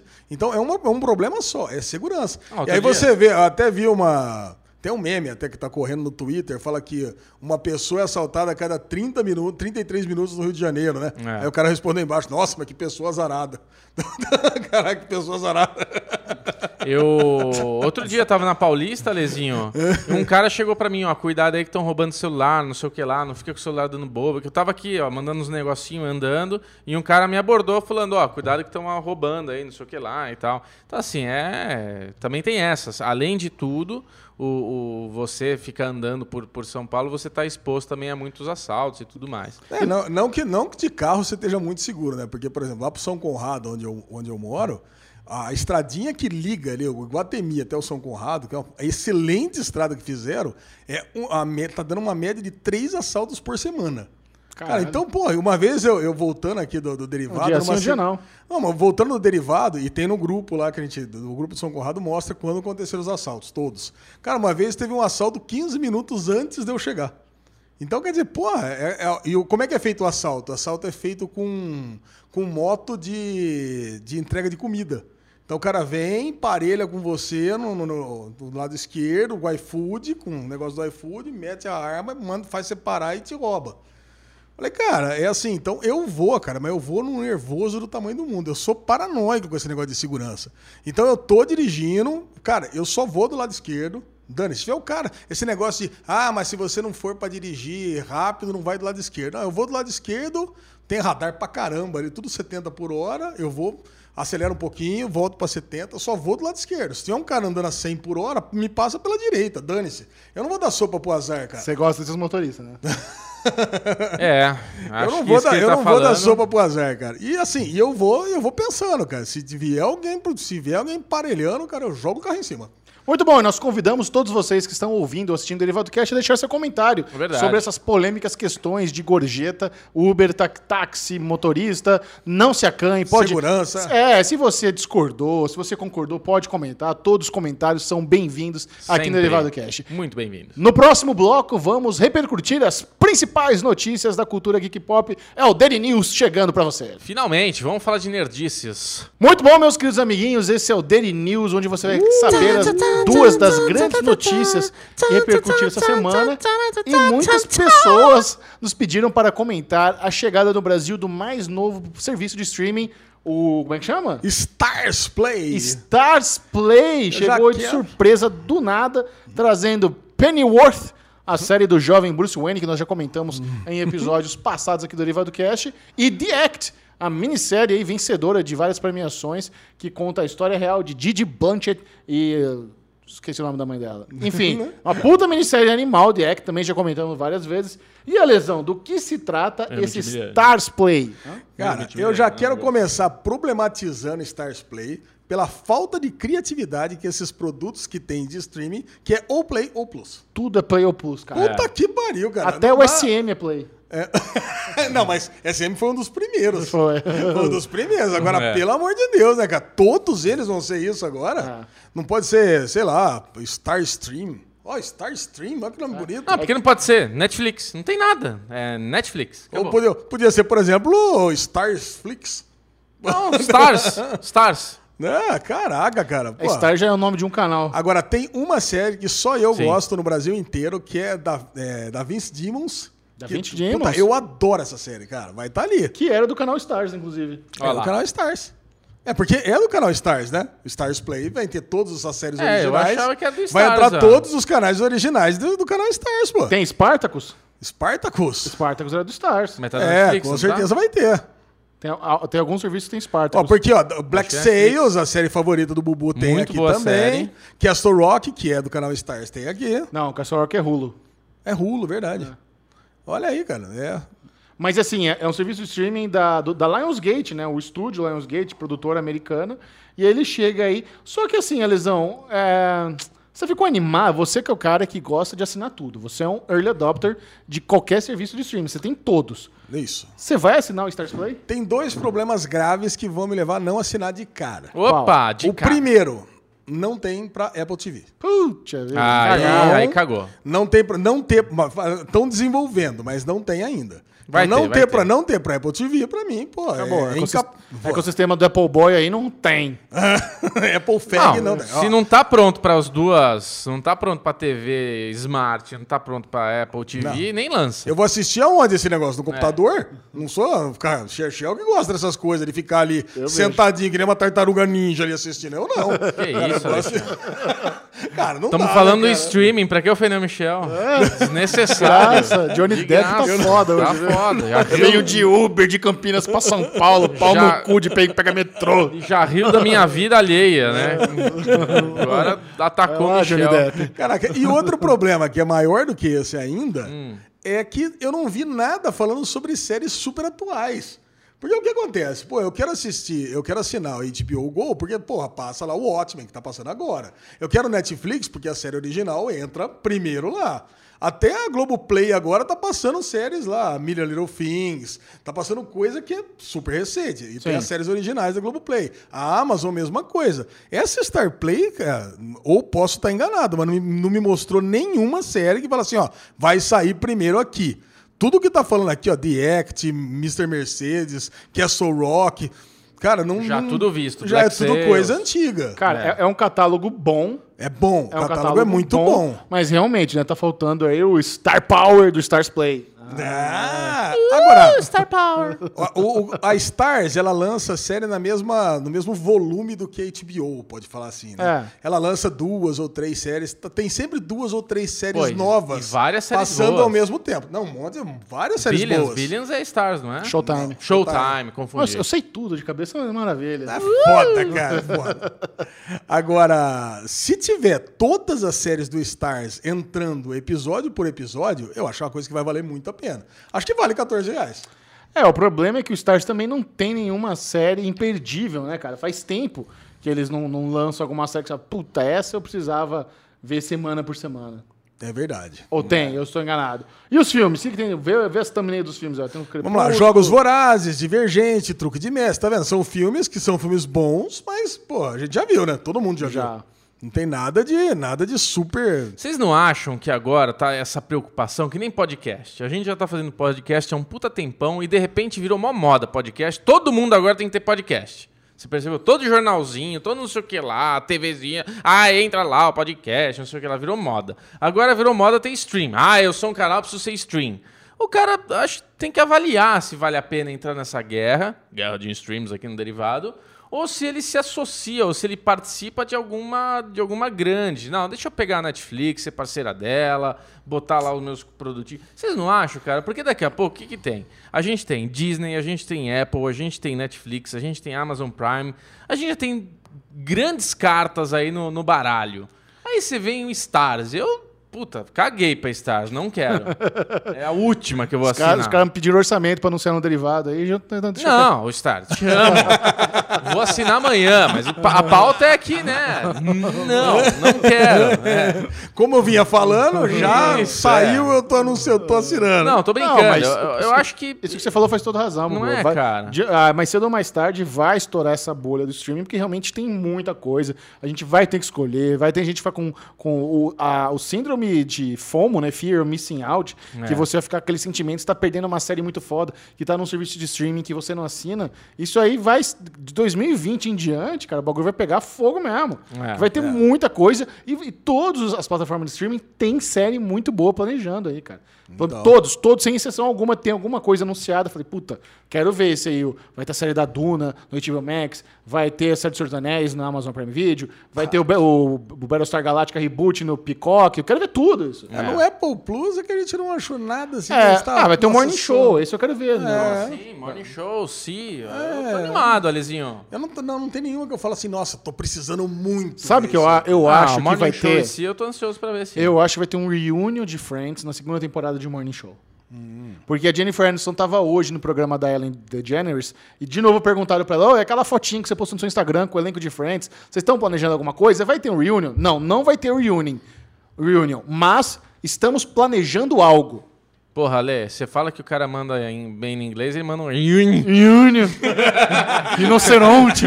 Tô brincando, desculpa atrapalhar o raciocínio. Achei, achei bonitinho.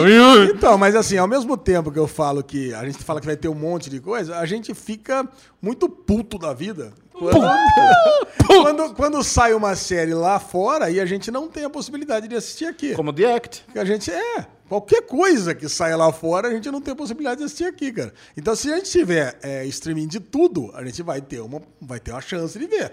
Quer ver qual que é a série que, que acabou agora? A, a CBS O Access? Kill. O I, Woman Kill. Não tem lugar nenhum que tá tendo agora. De repente, pode estar vindo pra Stars Play, por que não? Não Difícil. Sei, não sei qual que é o, o link aí de Lionsgate com o CBS, mas sei lá, cara. É, ó. Não, mas aí entra essa história que eu tô falando. Ah, Você acha que a CBS tem que ter o CBS Play ou de repente eles fazem uma parceria com a Netflix? e falam, Ó, vamos assumir que a gente tem um streaming parceiro e vamos disponibilizar no mundo a porra da série. Não, não, a CBS já tem. A CBS é o X, é só liberar pro Brasil. Aí, pronto, resolvido, mandar também não tem lá. no Brasil. O Hulu não tem no Brasil ainda. Tem muita coisa pra chegar no Handmaid's Brasil. Tale, cara, que é uma- DC Universe não tem no Brasil. Não, Handmaid's Tale demora muito pra vir pro Brasil. Cara, eu tava, eu, tava do vendo, Hulu. eu tava vendo um serviço lá que você pode acompanhar ali o que tá fazendo. Já existem 43 streams nos Estados Unidos. Senhor. Então, cara, é, tem muita coisa que não chegou aqui ainda. É É. que tem coisas que vão chegando. Muito bom. A- Ainda no assunto dos streams, essa semana saiu a infame notícia que borbulhou a internet de que HBO Max vai chegar na América Latina, exceto no Brasil. Essa é uma manchete que foi usada por muitos portais e ela é um pouco, pelo menos, incompleta, né? É o famoso, é um caça-clique aí meio, meio sacana, porque assim, realmente, HBO Max vai chegar na América Latina, mas não vai chegar no Brasil por enquanto. Sabe, esse é o complemento. Eu sei que isso não é atraente para nenhum portal, mas isso, como nós estamos numa fase onde as pessoas só, pra, só propagam o título da notícia, causou muita desinformação. Agora as pessoas acham que HBO Max não vem para o Brasil. E a gente aqui do Derivado Cast, nós temos a oportunidade e o privilégio de conhecermos de forma mais próxima as pessoas que estão aqui no comando da, da Warner Media no Brasil, que é a Turner. A Turner é dona da TNT, da Warner Channel, do canal Space, do Cartoon Network. É um escritório só aqui em São Paulo Porra que é dona de todos esses canais. E a Turner vai se transformar na Warner Media. A Warner Media vai ser o grande braço aí, o conglomerado que vai trazer a HBO Max para o Brasil. Então o que aconteceu? Ah, foi, foi oficializado a compra da HBO na América Latina, ah, finalmente, essa fusão aí, porque tudo isso está tá sob o guarda-chuva da AT&T. AT&T, a grande operadora telefônica americana, que ainda não veio para o Brasil, é dona da Warner Media, que tem a Turner, tem a HBO, tem, um- tem um monte de coisa aí. E, eles, e tá rolando essa fusão no, no- no restante do mundo. E cada...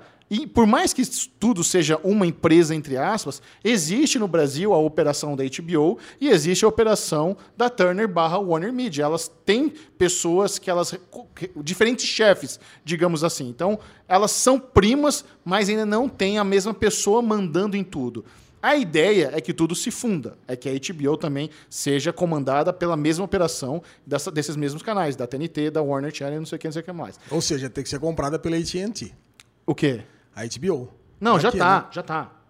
A HBO já tá da AT&T. Ah, entendi. Já faz parte, já faz tudo, tá tudo no mesmo ne- negócio. O problema é que no Brasil existe uma legislação que impede a chegada da HBO Max. Só que, no- só que o governo já falou que quer mudar essa le- legislação. Explica, Lesão, como é que é essa lei? Por que que, que, que tá zicando a entrada da HBO Max no Brasil? Então, a lei, que é a Lei 12.485 de 2011, que foi editada no governo da Dilma, é uma lei que impede a existência de propriedade cruzada. Por isso que eu achei que não era dona da HBO do Brasil ainda. Porque uma mesma empresa não pode produzir conteúdo e distribuir em TV por assinatura. Ah, então não é dona da Sky. É, isso? Tam- na Sky ah, não, também não. é. A AT&T é dona da Sky. Sim. E a, a AT&T comprou a Warner Media. É, não, Então, o que, que ela não é dona? A, a AT&T comprou a, a Time Warner, que aí agora existe a Warner Media, que vai ser a Ex-Turner. É meio confuso, é muita empresa, eu sei. É muita empresa, mas então, ela não comprou alguma coisa. Então ela, ela, ela tá querendo, ela tá querendo comprar. Eu acho que ela não é dona da HBO Go, então ainda, Xixão. Não, é que assim, a, a HBO Go, a- na parte do Brasil, ela é o que eu tô dizendo, ela tem uma operação própria. Só precisa agora é, reformular isso. Ah, entendi. Quer Mas a de- já faz parte a da declaração, AT&T. A declaração do Gerhard Zeiler, que é o CRO da Warner, Media, da Warner Media, é o seguinte: temos a opção de adquirir os negócios no Brasil. Mas não faremos isso no momento. Como dissemos, investimento direto adicional no Brasil não é atualmente atrativo para nós devido à incerteza regulatória existente no país. É, porque- Apoiamos e continuamos otimistas quanto aos esforços em andamento para alterar a lei do CA SEAC, de, eh, de sorte a garantir que o setor de mídia tenha uma estrutura regulatória clara e previsível que promova investimento e inovação. Sim. É, cara, é, é meio complicado, mas assim, a gente não pode esquecer que não existe serviço de streaming no planeta Terra que não tem planos de chegar no Brasil. O mercado brasileiro é super quente. É o segundo maior da Netflix, a gente só perde para os Estados Unidos. Então, obviamente que as pessoas querem ter o serviço de streaming aqui no Brasil. E, obviamente, que está rolando aí uma pressão para essa lei ser revertida e a, e a AT&T finalizar a compra da, da operação da HBO, porque, como ele disse, ele tem a opção. Ou seja, é deles. É só. É que por enquanto não vale a pena finalizar isso, porque se eles finalizarem, eles não vão ter o que fazer. Porque a lei não permite que eles cheguem com a, com a HBO Max aqui, por enquanto. Mas pelo que eu entendi aqui, se eles abrirem mão da Sky, tá tudo certo. Pode ser. Pode ser que É sim. uma possibilidade, né? Se Pode eles abrirem mão da Sky, eles podem ter HBO Go, Acho que sim. HBO né? Max. Talvez esse seja o principal empecilho. É, Vamos acabar com essa Sky, o que vocês acham? Ninguém mais assina isso aí. Que isso, velho. Não fala assim. Ai, a lesão caga muito fácil para as empresas, um monte de gente trabalhando aí. Não, acho que pode vender, não sei. Vende, vende a Sky. Ou, ou vende ou muda a legislação, é um dos dois. Mas Mudar a acontecer, legislação seria o melhor, né? Com certeza, mais fácil. Pelo amor de Deus. Muito bom, você está ansioso para a chegada da HBO Max no Brasil? Com certeza, né, cara? Esse é um dos que a gente não pode deixar de não assinar. Exatamente. Muito bom, agora chegou aquele bloco que é o mais aguardado, que você vai ter um bate-papo muito informativo sobre a Fórmula 1 com Bruno Clemente e Alexandre Bonfá. Essa dupla maravilhosa tem uma aposta para saber quem escolheu o melhor piloto da temporada e quem vencer a aposta vai almoçar de graça no restaurante que quiser. Yes! Quem você escolheu, Bruno Clemente? Cara, eu escolhi Max Verstappen, the best pilot ever. E você, Alexandre? Oh, Charles Leclerc. E aí, como é que está? Depois desse grande prêmio no final de semana, qual é o. O, O a, a, a parcial? Ou, já tá, Cara. ou a, ou a aposta já acabou? Já temos vencedor? Não, que merda, não, né? tá a gente ainda tá em aberto essa aposta. O Hamilton praticamente campeão, a quatro pontos de ser o grande campeão do ano. E a gente tá aí, né? A gente tá aí num final de semana que pro Bubu não foi muito bom. Max Verstappen, seu piloto querido, foi muito bem no treino. A gente teve aí as, os pré-qualifies, né, Alezinho? Que a gente já vai trocando ali desde sexta-feira cedo. Pô, é muito gente- legal. A gente já vai trocando print, a gente já vai se, se namorando. E no sabadão, Max Verstappen vai me crava a pole position. Até no grupo derivado alguém veio lá falar: Ai, puta, você viu o Bubu, Max, pô, tal. Falei, caralho, não vi o treino, né? Puta merda, deixa eu ver. Eu Na hora que eu fui procurar a notícia, eu vejo a notícia que ele tomou uma penalidade e perdeu, tomou um pênalti de três posições no grid. Eu falei, pô, é pra acabar. Bubu, Bubu, vamos lá. O Max Verstappen garo, garateou. Garoteou, né, cara? Então, ele aí garoteou tá, pelo né, ele garoteou porque ele foi ganancioso. Você sabe- Ele já era o primeiro colocado. Acho É. que faltou informação da equipe. O Bottas me, me apronta aquela na última, na última curva do, do treino livre. Pelo ele amor, bate. cara. tem a bandeira amarela, era pro Max diminuir a velocidade, ele já ia ficar em primeiro mesmo. E uma Aí ele batida dane-se, boba, dane-se, né, ele foi lá, acelerou, bateu o recorde da pista de novo e pronto. E perdeu três posições, que foi justo. E ele, Entendeu? e ele também teve uma atitude ruim, que depois do, do, disso tudo na coletiva de imprensa, perguntaram pra ele. Você viu isso? Não vi? Que que ele Pois falou? é, chegaram pra ele e falou, Max, você viu o que você fez, tal, tal, tal. Ele, se eu não tirei o pé, acho que eu não, eu não, não me importei, né? Tipo, ele ainda foi meio irônico, ainda foi meio bobo, assim. E, Não. cara, é impressionante que eu, assim, fico um pouco desapontado com ele, porque eu gosto muito do estilo de pilotagem dele. É, eu acho que ele é um cara arrojado, que se arrisca bastante. Tanto é que ele se arriscou muito e bateu, né? Ele, ele se arriscou muito e teve problemas É, durante- na, na- durante a corrida, na primeira volta, tudo ali, né? Com o Hamilton, com o Bottas, na largada, na, na retomada. Depois que ele trocou o pneu que furou e tudo mais, ele fez uma corrida brilhante. Eu acho que faltou fal- falar isso no, no- na, na, na Sport TV lá, o pessoal que estava narrando. Que, porra, ele foi fantástico, cara. Ele foi de último a um minuto de distância do, do, do penúltimo, ele buscou e chegou em sexto. E ele foi com um pneu só. A partir do momento que ele colocou o pneu duro, ele foi até o fim da corrida com aquele pneu. E ele foi muito bem. Ele tinha um carro muito bom para a corrida. Provavelmente, se ele tivesse largado na pole, dificilmente ele Cê- ia cê perder viu? É, cê essa viu? corrida. É, ele, ele perdeu posições ou não? Ele acabou em sexto mesmo? Ele acabou em sexto, não perdeu Acabou nenhuma posição. Ah, então tá bom.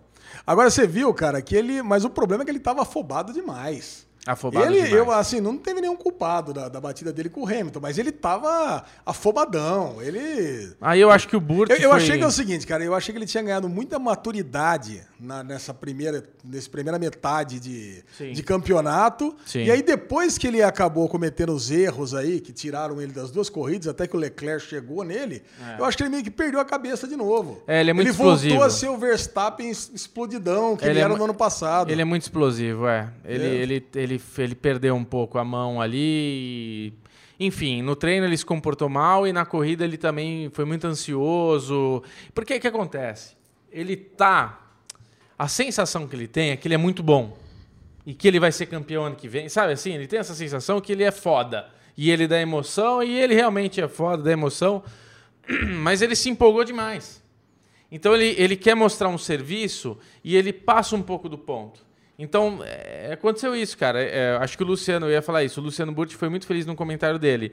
Tudo isso que aconteceu foi porque ele ignorou essa bandeira amarela no treino. Porque se ele tivesse largado na pole, ele não precisaria ter se arriscado, ter sido afobado, ele poderia ter feito uma corrida mais madura e tudo mais. E no fim, não. No fim, ele, ele se jogou muito, ele se arriscou muito, e quando você faz isso, acontece o que aconteceu. Furou pneu, bate bico, quebra bico. Tipo, é sempre assim.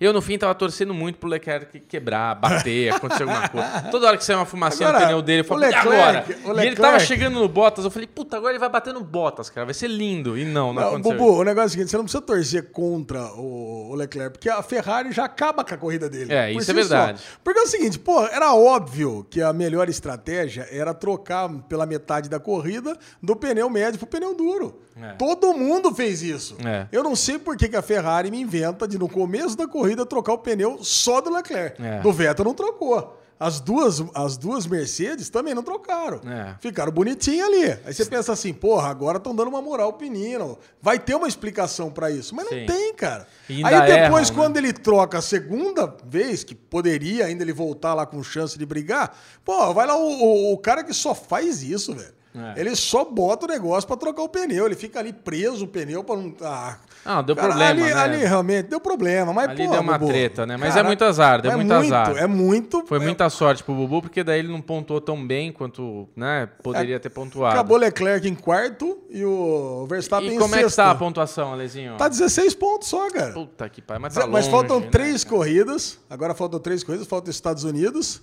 o Brasil e Abu Dhabi. É, o meu problema, cara, é que agora pra mim ficou difícil, porque a Ferrari tá, a Ferrari tá, tá muito boa, o carro tá muito rápido, a gente vem falando isso toda, toda vez.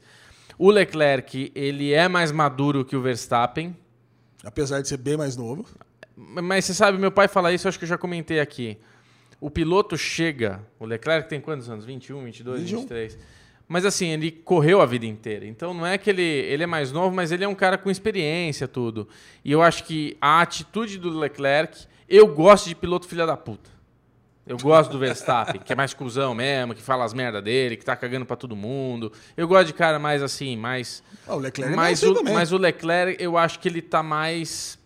Ele tá mais, ele tá mais pronto pra ser ano que vem campeão do que o Verstappen. Eu concordo com Porque você. agora, no fim do ano, que o Verstappen começou a ter essas dificuldades, ele se descontrolou mais.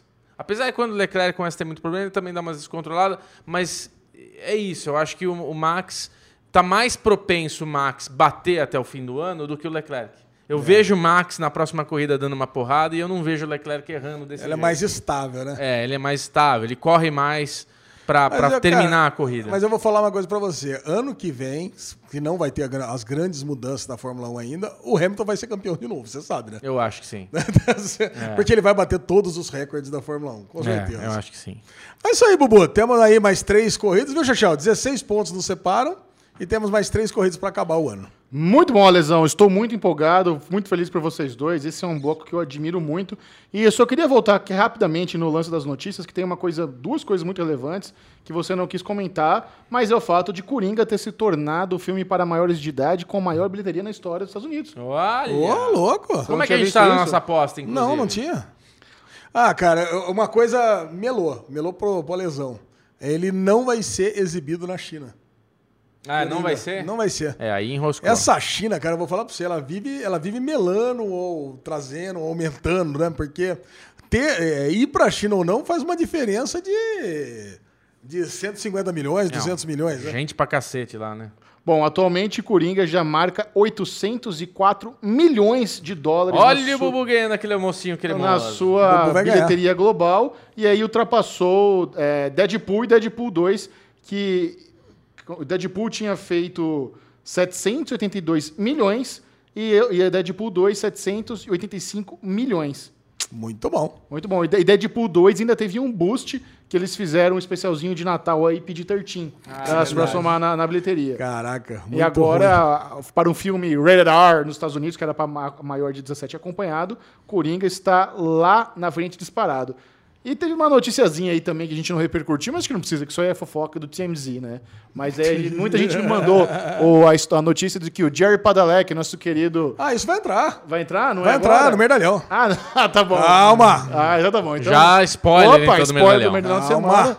Muito bem, então agora é hora de você se inteirar e saber quais foram os novos novas séries que entrarão nas principais plataformas de streaming do Brasil. Isso depois do break. Essa é a guerra dos streamings. Round one. Qual é o melhor Round streaming one. essa Fight. semana? Nós vamos mencionar aqui para você as novas adições aos catálogos do Amazon Prime Video, HBO Go, Globoplay e Netflix. E depois vamos eleger qual foi a melhor de todos, mas apenas séries. Vamos tirar filmes, produções asiáticas, porque tem sempre muita. E que mais está fora? Desenhos animados. E desenhos animados. Vamos lá, Xixão. Começa você. Muito bem, no Amazon Prime Video teve o episódio mais recente do De Férias com o Ex-Brasil, Cada vez pior. Celebs. Teve o episódio mais recente do The Purge, segunda temporada. Não trabalhamos. Entrou a primeira temporada inteirinha de Redenção, que é uma produção brasileira. Nossa, essa aqui é uma, uma. Pra quem não conhece, pouquíssima gente vai conhecer, são 100 episódios. Puta vida, Cara, é bom. tipo uma distopia aqui nacional de 100 episódios Nunca tinha ouvido falar disso aqui. Também não. Mas pelo que eu vi lá no. Eu entrei no Amazon Prime Video, é do ano passado, é de 2018. Olha aí. Eles devem ter é, licenciado de algum canal que exibiu isso na TV aberta brasileira, não sei. É. E também o segundo episódio de Irmãos Primeiro, Freitas. primeiro. Esse é o primeiro? É que o segundo vai entrar, entrou hoje segunda-feira, isso aqui é referente à semana passada. Ah, tá bom. Então é o episódio mais recente de Irmãos Freitas. É, o que nós temos aqui de bom, que eu acho que teve de melhor aqui, foi o primeiro episódio de Irmãos Freitas, que a gente já repercutiu. Sem dúvida E alguma. foi muito bom. Do resto, Bubu? Perdeu, de férias com esse, perdeu o charme pra você. Ah, cara, a gente vai falar isso depois no- no- na parte de, de, de negócio, mas puta, a, a série ficou muito ruim, né? A série é um reality, É um reality, é uma série, mas puta. Depois de não trabalha. Depois de eu assistir só o piloto, essa Então- redenção não tem o menor interesse. Então, eu tenho, pra, pra competir, pra botar na arena aqui, eu tenho só Irmãos Freitas. Eu concordo. Tá bom. Ah, ô, Hanna. O Ale odeia... Sempre na, rama, na o- o- pau- pauta paralela. A. Han... Ah, o que eu queria fazer uma observação é que a Hanna adora a Hanna do Férias com Ex e o Ale não aguenta mais a Hanna. Então, só pra você saber que todo mundo ama ela e o Ale não gosta mais dela. É, Era segredo, Bubu, tudo bem. Mas você E na Globoplay, você já Lesão? dispôs, tudo bem. Na Globoplay, nós temos aqui o episódio, não o mais recente, mas um dos mais recentes de A Million Little Things. Achei a série bacana. Entrou a segunda temporada de Charmed, que eu jurava que tinha sido cancelada. Não. Charme da CW. Entrou a Nurse Jack, agora a sexta e a sétima. Agora acho que acabou, né? Acho que acabou. Sexta e sétima. Ave Finalmente Maria. encerra essa, esse, esse- Essa essa, epopeia de Nurse Jack aqui entrando na Globoplay. Entrou a sétima episódio, a temporada de Medium também. Acho que acabou, né? De entrar Medium na Globoplay. E agora sim, o negócio que vale a pena aqui. A primeira e segunda temporada de, veja bem, Bruno Clemente, Bruna Surfistinha. Ó. Achei que você ia mandar Walking Dead, entrou as últimas. Não, é que é sua xará, né? Ah, É o... Bruno Surficinha, Bruno Surficinha. Eu coloco na arena aqui, na minha arena, eu coloco o episódio mais recente de A Million Little Things e Bruno Surficinha e só. É, o que. Desses aí, o que eu já quis ver, eu já vi, então não tem nada que eu gostar. Eu daria É. play em nenhum desses. Já vi Nurse Jack, já vi Charme, já vi Mirror Thing, já vi Milo, já vi Bruno Surfistinha. Então Nossa, tô. Só tá enchendo o nada, nada novidade pra Você mim. nunca vai querer ver na sua vida A Million Little Things? Eu já vi. Você já viu? O que eu queria ver, eu já vi, que foi o piloto. Ah, então você não. Então acabou. Sorry, guys. Nossa senhora. É, beleza, hein? não É isso, para agora é, que- Vai querer tomar o quê? O remedinho de colher aí? Tá na hora de tomar um remedinho aí, pô, diarreia, é? iPhone 11 é uma beleza, não consegue nem controlar o alarme. Isso daqui é o alarme pra buscar meu filho, tá vendo? E só? aí, precisa sair? Não. Então tá bom. Você tá né? mentindo? Não, é que hoje não é eu que busco ele, Ah, só tá. Muito bom, na HBO Go temos Silicon Valley, Ô, delícia. que está quase acabando a temporada final. Watchman, A Premiere, né? de Premiere de. Watchman, nova série, Não. Mi- Mrs. A Premiere Fletcher. de Silicon Valley. Psiu. Eu já tô em Mrs. Fletcher, você tá em Silicon Valley, já falei. Here and Now, primeira temporada, flopadíssima série, foi cancelada. The Deuce, Catherine the Great, primeira temporada. E, e o episódio mais recente da Vida Secreta dos Casais. Puta, aqui é interessante, né, cara? Porque Silicon Valley é a série que eu acompanho. Acompanhava, né? Você tá- não viu nada na última temporada. Puta, Oi? Você tá assistindo a temporada final? Ui? Tô- não, eu não vi esse episódio ontem, mas eu, Ah. a temporada final, ó, passada, eu assisti inteira. Tá. Não, essa Então- temporada final. Então, a temporada, a última temporada eu assisti inteira. Eu não assisti esse episódio que passou ontem. Ah, tá. Ainda. Mas assim, mas vou assistir semanalmente. O Watchmen tô assistindo semanalmente. É a série nova da HBO, evidentemente que eu vou assistir pelo menos esse Mr., esses Mrs. Fletcher. Here Now eu assisti inteira, não vou assistir de novo, mas é uma. Quem não viu, é uma puta de uma série legal pra caramba. Não, é. Ah, é legal, cara. A gente, eu lembro Gosto, que a eu gente gosto. assistiu. Alan Ball, né, cara? Eu gosto do Ah, Alan a Ball. gente tem o. Tem o. Como é que chama? O, o, o Tom, Tim Robin? Sim. Tim Robin, cara, uma série Série legal. esquisita, né? Tem um episódio Foi lá final. que a gente conheceu a canetinha de maconha, né? Foi? foi lá que eu conheci, O- o pelo vape foi a primeira o vez vape, cara, foi bem legal. O The Deuce tá acabando, né? Não sei se é o episódio final ou não. Também mas não sei. Tá pra acabar. Essa Catherine the Great é uma série que é em quatro partes e entrou as quatro de uma vez só. Então, a temporada completa, uma temporada de época. Duvido que seja ruim isso aqui, porque, puta, qualidade HBO Certo. entrando uma vez só. E a vida secreta dos casais, né? Então, eu, cara, disso aqui eu coloco tudo aqui na arena, com exceção de The Deuce, que eu não tô assistindo, provavelmente não É. vou ver. E a vida secreta dos casais. Por enquanto, a HBO tá ganhando. Tá ganhando. Mas agora a Netflix vem com uma chalapada de séries, né? Cara, agora a Netflix essa semana foi foda. É seu, Foi manda foda. ver. Vamos lá. Arrow, sétima temporada completa, a temporada passada. The Flash, quinta temporada completa. BoJack Horseman, uma das melhores animações de todos os tempos, sexta temporada completa. The Kominsky Method, pra mim a melhor série da Netflix da atualidade, segunda temporada completa. Ganha de Dark? Ganha. Prank. Puta, agora vem, ó. Prank Encounters, o novo reality do Banguela. Nossa, uma porcaria do tamanho do mundo, pode esquecer. Green House Academy é uma série adolescente que eu não tive interesse nem de ver o piloto, mas tá entrando na terceira temporada. agora. Irmandade, a nova série do seu Jorge. Vai, Bubu, o que você achou? Não, deixa pra depois. É, deixa pra depois. Mas aí, a série nacional do seu Jorge. O que, que você achou? Haremos contém. Brigada Costa del Sol é uma série espanhola de policiais contra traficantes da década de 70. Completamente esquisito isso aqui, né? Faltou Daybreak aí nessa. Ah, tá E aqui, Daybreak, Ah. porra, a primeira temporada completa que já, praticamente nós três já matamos. Certo. Praticamente. Cara, eu, eu não tenho dúvidas. Eu boto Não. quase tudo isso aqui na arena pra lutar a favor de Netflix. Não tem. E apesar da semana ser muito boa pra HBO, eu acho que Netflix ganhou. É, Eu concordo. Não tem, não tem. A Netflix tá disparada. Ó, eu assisti aí. Nesse, nesse final de semana eu terminei a, a- o Irmandade. A Netflix havia me mandado seis episódios, só faltava assistir os dois finais. Sim. Matei. É, comecei a assistir Cominsky Method, que é uma série que eu adoro também. Também. Achei três episódios. Matei Daybreak. Bojack Horseman eu tô atrasado, mas adoro demais. Atrasado. E, pô, é, eu acho que eu aproveito mais o, a Netflix essa semana, hein? Ah, eu também. Daybreak eu matei. Irmandade assisti o piloto. Cominsky Method é maravilhosa. Assistiu. Arrow e The Flash eu assisti os primeiros episódios da temporada final só pra chegar em Crisis. Nós vamos, nós vamos comentar. Perguntaram, vocês vão assistir É. Crise nas- na Terra Infinita? Eu, eu só assisti por causa disso. Perguntaram se a gente ia comentar e eu falei, puta, é tanta coisa, deve ser tão complicado essas coisas, que eu comecei a assistir, mas não da sétima e da quinta. Eu comecei a assistir da oitava e da sexta. Cara, só de ter o, o cameo de Smallville já me deixa tão feliz. Então, cara. Porra, pô, que demais.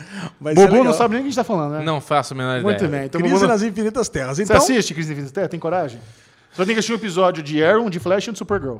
Flash eu assisti, eu gostava de Flash. Não, você tem que ver um, você tem que ver esses três episódios. Ah, tem que ver três episódios, É, vocês é uma vão história falar só. que... é Ah, uma entendi. saga. Tá. ah, e mais um também, né? Tem Falta que ver qual? o do Black Lightning também. Vai entrar o Black eu acho que Lightning? vai, acho que vai. Black E Lightning, e- e o Legends? Legends acho que não, dessa vez.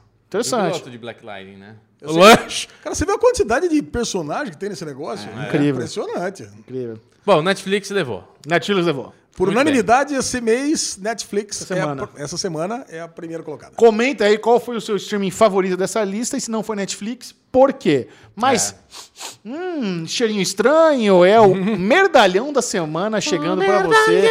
Todas as semanas o Derivado Cast elege alguém que fez uma grande cagalhada, às vezes é zoeira, às vezes é série, e o merdalhão ele é um prêmio que ele é merecido, não é apenas dado. E essa semana o Alexandre Bonfá não conseguiu escolher apenas um e trouxe um amálgama de cocoseira pra galera. Temos essa semana três merdalhões da semana. Uh, special! Caraca, cara, a galera mandou um monte, cara. Então, E- e, a tinha diarreia da, da É. né? É uma diarreia. Vamos começar com um de brincadeira aqui, né? Não Tá. é de brincadeira. É, Pode ser sério, mas Jared Padalecki, o ator favorito do Chechel, ele tava num bar que ele costuma ir sempre. Ele começou a beber umas a mais e começou a xingar os outros, distribuiu uns tabefe, é, quebrou algumas coisas, quebrou uns carros e foi levado pela polícia para delegacia. Coitado, Jair Padalec. né? Padalec não é Alexandre Monfá, Padalec não sabe beber como Não aguenta, né? uma criança grande. Dá, dá leitinho pra ele. Jair Padalecki, nosso São Winchester de Supernatural, eu tive o privilégio, prazer de conhecê-lo pessoalmente, entrevistá-lo, trocar uma ideia. É um ator muito simpático, trabalha há muitos anos. Ele estava no Texas, aí tá rolando um break das gravações da temporada final de Supernatural. Eles filmam em Vancouver, e eles, mais o elenco ali, ele e o. E o o Jesse Ankles moram em Austin, no Texas, e ele tava lá no barzinho favorito dele, passou um pouco da conta ali, deu uma pernada extra e causou e, e acabou sendo preso e virou matéria no TMZ. Dá dó, dá dó porque provavelmente ele está ali comemorando quase fim das gravações, já tem um segundo emprego garantido, aí ele vai estrelar aí o, reboot de Texas Ranger, Walker Texas Ranger, e tá, É, tá com a vida feita aí. Mas não, não é mais mini. O bicho é grande, né? Então, se alguém começou a forgar com ele, provavelmente ele vai estar tá folgando com quem? Aqui é São Winchester arrombado. Deu um, deu um cola-brinco no, no cara. Vou chamar o demo pra te pegar, né? Chama- não Foi é, lá no Opala, pegou as armas. Mas lá. tadinho, esse é, é mais um. A gente fica com dó, né? Não é um merdalhão nele. Se Ele, não- ele- ele seria o Fábio Assunção dos Estados Unidos? ou Não, ele não nada tem essa a ver, fama, né? não. Não, tem essa fama? Não tem essa fama. Quer dizer, o cara enche a lata, se comporta mal e o Michel é tão fã que fala tadinho. Não, se ele não machucou ninguém, se ele não causou nenhum prejuízo, ele, ele tem problema. Se Vocês ele tá bêbado. O cara é não, fã. Não, Fãs. não é isso. Olha lá, o Não cara é, fã isso. mesmo, ó. Eu tá defendendo. não, não tô sabendo de nada grave que ele fez. Se ele ficou bêbado. E, agora, se ele machucou alguma pessoa, se ele causou algum eh, prejuízo no, no, no bairro, aí tem que se fuder mesmo. Eu, eu ouvi Eu- dizer eu que tô- ele tentou dar uma grana pros policiais e aí, aí ficou ruim. Que aí o suborno acabou levando mais, Ah. É, isso levando ele mais preso ainda. É, nos States é, tem, tem É. que saber o time do Tentou suborno. dar um bribe lá Tem que saber o timing Tem que saber o time, que é complicado, né? É, alô, subornista. Vamos lá, segundo merdalhão da semana, não poderia ser outro, senão nosso querido MC Gui. Eu nem queria dar muito pa- palco pra esse cara. É aqui, que já, né? já passou, né? Foi Já na semana passou, passada, faz mas mais de uma semana. muitas pessoas cobraram da gente isso no Derivado Cast passado, mas quando a gente gravou não tinha acontecido ainda. É. Mas o que aconteceu foi o seguinte, MC Gui, o funkeiro, estava de férias com a família na Disney e ele resolveu sacar o seu celular e compartilhar com seus 6 milhões de seguidores uma piadinha muito sem graça, que ele viu uma menininha lá no fundo do ônibus que ele achou meio creepy, a menina tava com peruca, magrinha, ele falou, meu, olha isso, deu um puta zoom na cara da menina, expondo a menina, não, Neiva, que isso, ele até trouxe aquele, um meme do, do WhatsApp, só que é muito ruim, é muito incômodo você ver o rostinho da menina, porque ela sabia que ela estava sendo filmada. É, é- é brasileiro fazendo brasileirice na Disney, falando em português, achando que ninguém entende, e causando e dando risada e dando zoom na cara do outro. Cara, se você vê a carinha dela respirando fundo, completamente incomodada de ter um filho do Makenga rindo da cara dela com os amigos e com o celular, puta merda, velho. Cara, Isso eu tô, é- eu tô me sentindo. situação, velho. Eu tô me sentindo mal de novo só de você contar, cara. Porque assim, eu acho que existe aquela coisa, você na migué, fazer comentário com teus amigos tal, você viu o carinha esquisitinho lá, lá, lá, legal. Agora, ela nitidamente, você percebe que ela tinha algum problema, que ela tava de peruca, que ela tava doente. Pô, pelo amor de Deus, cara. Aí fica os brasileiros lá causando. É, é, foi revoltante, assim. A hora que eu vi esse vídeo foi revoltante, cara. E assim, é uma pena que não tenha acontecido nada com ele lá. Sabe? Tipo, alguém ter percebido, pegado o celular dele, ver que ele filmou a menina, ver que ele tava zoando, to- tomar um processo, ser preso. Pra aprender, cara. Que brasileiro tem que, nesse lugar, tem que aprender a fazer as coisas direito, sabe? Não, é e o uma mais- vergonha. E o cara. mais agravante é o pedido de desculpa que ele fez depois. Ah, que ele tá fez um conversa. videozinho falando, porra, a internet é muito chata, não me deram chance de explicar. Ah, eu apenas o achei, quê, achei incrível que ela estava vestida de Boo, ah, da personagem lá do Monstros S.A. cara, Achei é. incrível porque era Halloween, não sei o quê. Não tem, na, não tem nada ele, quis malicioso. uma, ele quis dar um migué, cara. Porra, velho, É. vai pedir desculpa, pede direito. Fala, meu, vacilei, puta, Sou foi um mal. trouxa. O cara tem 6 milhões de seguidores no Instagram, cara. É. Quantas pessoas? A minha parece que a minha tava tendo tratamento de câncer. Puta que. Sim, sim, Nossa, exatamente. pega erradíssimo, É, cara. o lance é o seguinte, o cara, ele ganha dinheiro com a imagem dele. Então não tem que ele achar nada errado dele estar sendo julgado por alguma coisa que ele faz, já que ele ganha dinheiro com isso. Falou bem. E outra coisa, o... isso é uma coisa que podia ser aceitável numa época que ele não era nem nascido. Ele já nasceu num mundo onde isso não é aceitável. Porque eu, na época que eu era no. Na minha época de, de ginásio, na minha época de, de primário, meu, isso era normal. E o Bubu falou uma coisa, você pode até falar da pessoa ali, não sei o que lá. Meu, sempre quando estão falando de você, você sabe que estão falando de Sim, você. exatamente. Sempre. Pode estar falando no ouvido, seu. Puta, aqueles caras estão me zoando. Estão me chamando. Hoje de, mesmo. Estão me chamando de gordinho quatro zóio ali, ó. Certeza. Hoje, ho- certeza. hoje mesmo, eu fui cedinho na Calunga, não tava aberto ali, os, os parceiros ali subindo a, a portinha de correr, e eu cheguei lá, eu não sei se os caras me zoaram com a cami- camisetinha que tá apertada. Alguma coisa os parça falaram lá de mim, ó, o Todinho aí. Falaram alguma coisinha, eu não entendi qual que foi a zoeira, mas os caras me zoaram. É exatamente isso que você tá falando. Você percebe quando os caras estão tirando uma onda com você. Nossa. E você também percebe quando o Derivado Cast é gravado na hora errada, quando vem essa luz entrando aqui no meio do cenário, graças a Alexandre Monfá com a sua vida de rico de Uber de Campinas pra cá, que chegou atrasado. Mas tudo bem, vamos lá, continua a pauta. Para de, de- É feio fazer bullying Isso, é. É isso aí, Bubu. E o terceiro merdalhão da semana é o nosso querido Gavião Arqueiro, que podia ter morrido no lugar da Viúva Negra, que anda ameaçando de morte a sua ex-mulher e usando drogas na frente da sua filha, Chechel. Puta e aí? pariu. Aí Olha que ferrou, sujeito né, do bem. Quem deve estar feliz com isso, sabe quem que é? Azagal do Jovem Nerd. Ah. Por quê? Porque ele detesta o Gavião Arqueiro. Jeremy Renner, né, cara? Coitado. Coitado não. é- Coitado. coitado da, da galera que tem que conviver com ele numa situação dessa, criança vendo adulto usando droga e mulher sendo ameaçada de morte, né? É muito bizarro isso. É, realmente não dá pra entender como isso acontece. E vai lembrar que também que Robert Downey Jr. é um cara que teve um, um comeback, né? Ele também, por muitos anos, era o ator drogadio aí. Não, ele não tem, obviamente, denúncia de mandar matar mulher, mas ele era o cara drogadaço de Hollywood e teve seu comeback como é, Homem de Ferro. E, não, tem, uma coisa tem nada a ver com a outra, só estou comentando. Mas Jeremy Renner, não fique surpreso se Disney cortá-lo do MCU aí, hein, cara. Por muito menos, James Gunn foi cortado. Lembra Exato. disso? É. Por uns Twitter que ele fez 15 anos antes, fazendo umas piadas em- públicas, né? Então, quer dizer, meu, eu acho que assim, é, o Gabriel, nosso ouvinte aqui, ele, perguntou, ele pediu pra que a gente repercutisse o que, que é pior, o Jeremy Renner ou o James Gunn. Pra mim, eu não tenho nem dúvida em dizer que é o Jeremy, Jeremy Renner. Tá ameaçando a mulher de morte, tá, sabe, deixando drogas à, à mostra pra, pra filha ver. É, o, É, Ja- o sei Ja- lá. o James Gunn fez uns tweets bem esquisitos envolvendo pedofilia, né? Ele disse que ele estava fazendo piada. É complicado, eu não sei dizer o que é, É uma, pi- pior. é uma piada de 15 anos antes, Xixi. Não, mas sim, ah, mas de qualquer forma, não importa a idade. Fazer piada com pedofilia é meio, bem escroto, né?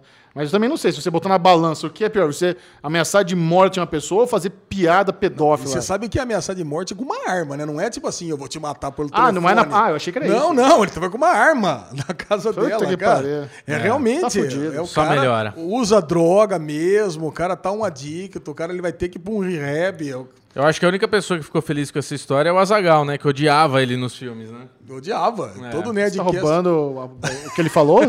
Ele falou? Você falou? Eu não escutei. É, eu percebi. Mas tudo bem. Falou não tem problema. agora? Agora? Nossa, que mongol, velho. Ah, você vê que a gente tá em sintonia.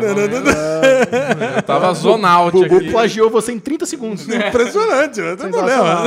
Muito bom. Concordou comigo, quer dizer que É, concorda concordei. comigo. Eu só concordei ali, na verdade. Agora, foi qual foi o pior merdalhão? Já que nós temos três. Jeremy é, Renner, né, cara? É, não tem o que falar. Os outros Meteu são... a arma na cara da mulher, perdeu o rolê todinho. Maravilha. Então é isso aí. Vocês três, e mais James Gunn, e mais quem vier pela frente, eleve o merdalhão da semana. Agora é o Derigusto, o momento do Derivado Cash, onde você vai ter uma degustação de algumas séries pra saber se vale a pena acompanhar. você não vai se empanturrar. São aqueles comentários Opa. levíssimos. spoilers. Opa, esse que é um programa sem corte. Gostoso. Começando com Daybreak. Daybreak! Nova série de apocalipse teen da Netflix. Dez novos episódios aí numa tacada só pra turma. Bruno Clemente teve que ser convencido a assistir Daybreak. Não. Não, Exposto. não, zero exposto. Você Mano, gostou logo de cara? Ele, na verdade, explicou mal. É, foi, eu, acho, eu, eu fiquei feliz que você deu a bola para Bubu, porque quando o Michel Arouca trouxe a Daybreak no grupo Eu, ele e Alexandre Monfá, ele botou a capinha, né, a fotinha e falou, caralho, mais uma sériezinha de zumbi na Netflix. E falou, dessa vez sériezinha Tim. Até então a gente não tinha visto nada, ele deve ter pipocado pra ele, só ele tirou um print e mandou. Na hora, você vê como a gente Não, era o trailer. Você vê como a gente julga pela thumb, por tudo. Porque na hora o Alexandre Monfá já falou: caralho, mais uma série de zumbi, mais de novo esse tema, porra, não consegue fazer uma coisa nova, tem que fazer não sei o que lá. E a gente ficou ali debatendo um pouquinho. E nessa daí, Alexandre Monfá, eu falei: ah, abri a Netflix, tava lá Daybreak, eu vou assistir. Né? Vou assistir. E Olha eu aí. vi, acho que antes de vocês, o piloto. E eu não sei por que entrou num limbo do Telegram. Eu mandei uma mensagem pra vocês de madrugada. E eu, eu não sei se eu mandei num grupo, eu não sei se mandei pra minha tia. Pra algum lugar foi aquela mensagem, cara. Esse que é o perigo. Porque eu mandei. Mas o lance é o seguinte: Esse quando eu comecei a é o assistir, eu gostei. Porque a gente tem o ator que fez aquele filme. Matthew Broderick, curtido É. é. Curtindo a vida do, adoidado. Eu, lembro de anos incríveis, não sei porquê. Curtindo a vida doidado. E aparece ele, e logo em sequência eu vejo várias referências a esse filme nesse primeiro episódio. Não sei se vocês sentiram isso, assim, de referências e tal. E, e comecei a gostar. É, mas aí me incomodou um pouco a quebra de quarta parede, toda hora conversando, tá? achei um pouco forçado. Mas no fim eu assisti e falei, gente, gostei. Gostei da sériezinha, achei divertidinha, assistam aí e me digam. E nessa daí eu falei, bom, só vou, ver, só vou ver o piloto e segue o jogo. Nessa, os dois aqui maratonando e comentando, e o caralho, caralho, vou ter que, vou ter que ver essa porra. Continuar vendo, porque vocês falam, sempre falando, ó, o segundo não sei o quê, mas melhora muito aqui, melhora muito ali. Nossa, não acredito que ela falou tal coisa, falou isso. E no final nem zumbi era a série. E no final é o de menos, né? O- Não, não é zumbi. é, não é, é verdade. E, e o que é legal é isso, não é zumbi. É, vou dar um pequeno spoiler aí, né? É O Derigusto, mas isso daí vai acontecer mais lá na frente. Que alguém toma uma mordidinha e ele fica, caralho, preciso cortar meu braço tal, não sei o que lá. E no fim a menina fala, não, imbecil. Ele já cortou um dedo fora, não sei o que lá. Não é zumbi, olha aqui. Não é ó. The Walking Dead, ela tá fala. É, não é The Walking The Walking Dead. Ah, toda mordida, toda fodida o braço e, tipo, tá de boa, não passa o bagulho. Muito bom, cara. É, e a explicação de por que, né, que as, as crianças não pegaram, porque o lance é que o lance é uma, uma série sobre o Holocausto, na verdade. É verdade. Não é sobre Apocalipse. Eles estão ali vivendo numa cidadezinha perto de, de Los Angeles. Glendale. Glendale. Conhece? Você que é o menino da Califa. É, ali da, da região, né? Ah, uma cidade de verdade, então. Eu achei que era uma cidade Sim. fictícia. Não, não é. Já Você, ia você falar teve? merda. Você teve na cidade? Já passei pro Glendale, Olha sim. aí, entregou É. pizza lá? Não. Aí o. Tudo que eu falo pra ler é motivo de sexo, drogas e rock and roll. Sei lá, a vida sei dele. lá, né? Entregou pizza cabeça na, da na, lei. na- na São Francisco. mas- Fala que teve família com automobilismo. O lance é que caiu. Caiu. não, não passou, né, na cabeça dele. Aí eu- caiu, eles parecem lá os adolescentes, num pós-holocausto, caiu uma bomba atômica, mas só sobre- sobreviveram crianças. E é uma bomba E- atômica, então- entre aspas, né? porque não tem radiação em lugar nenhum.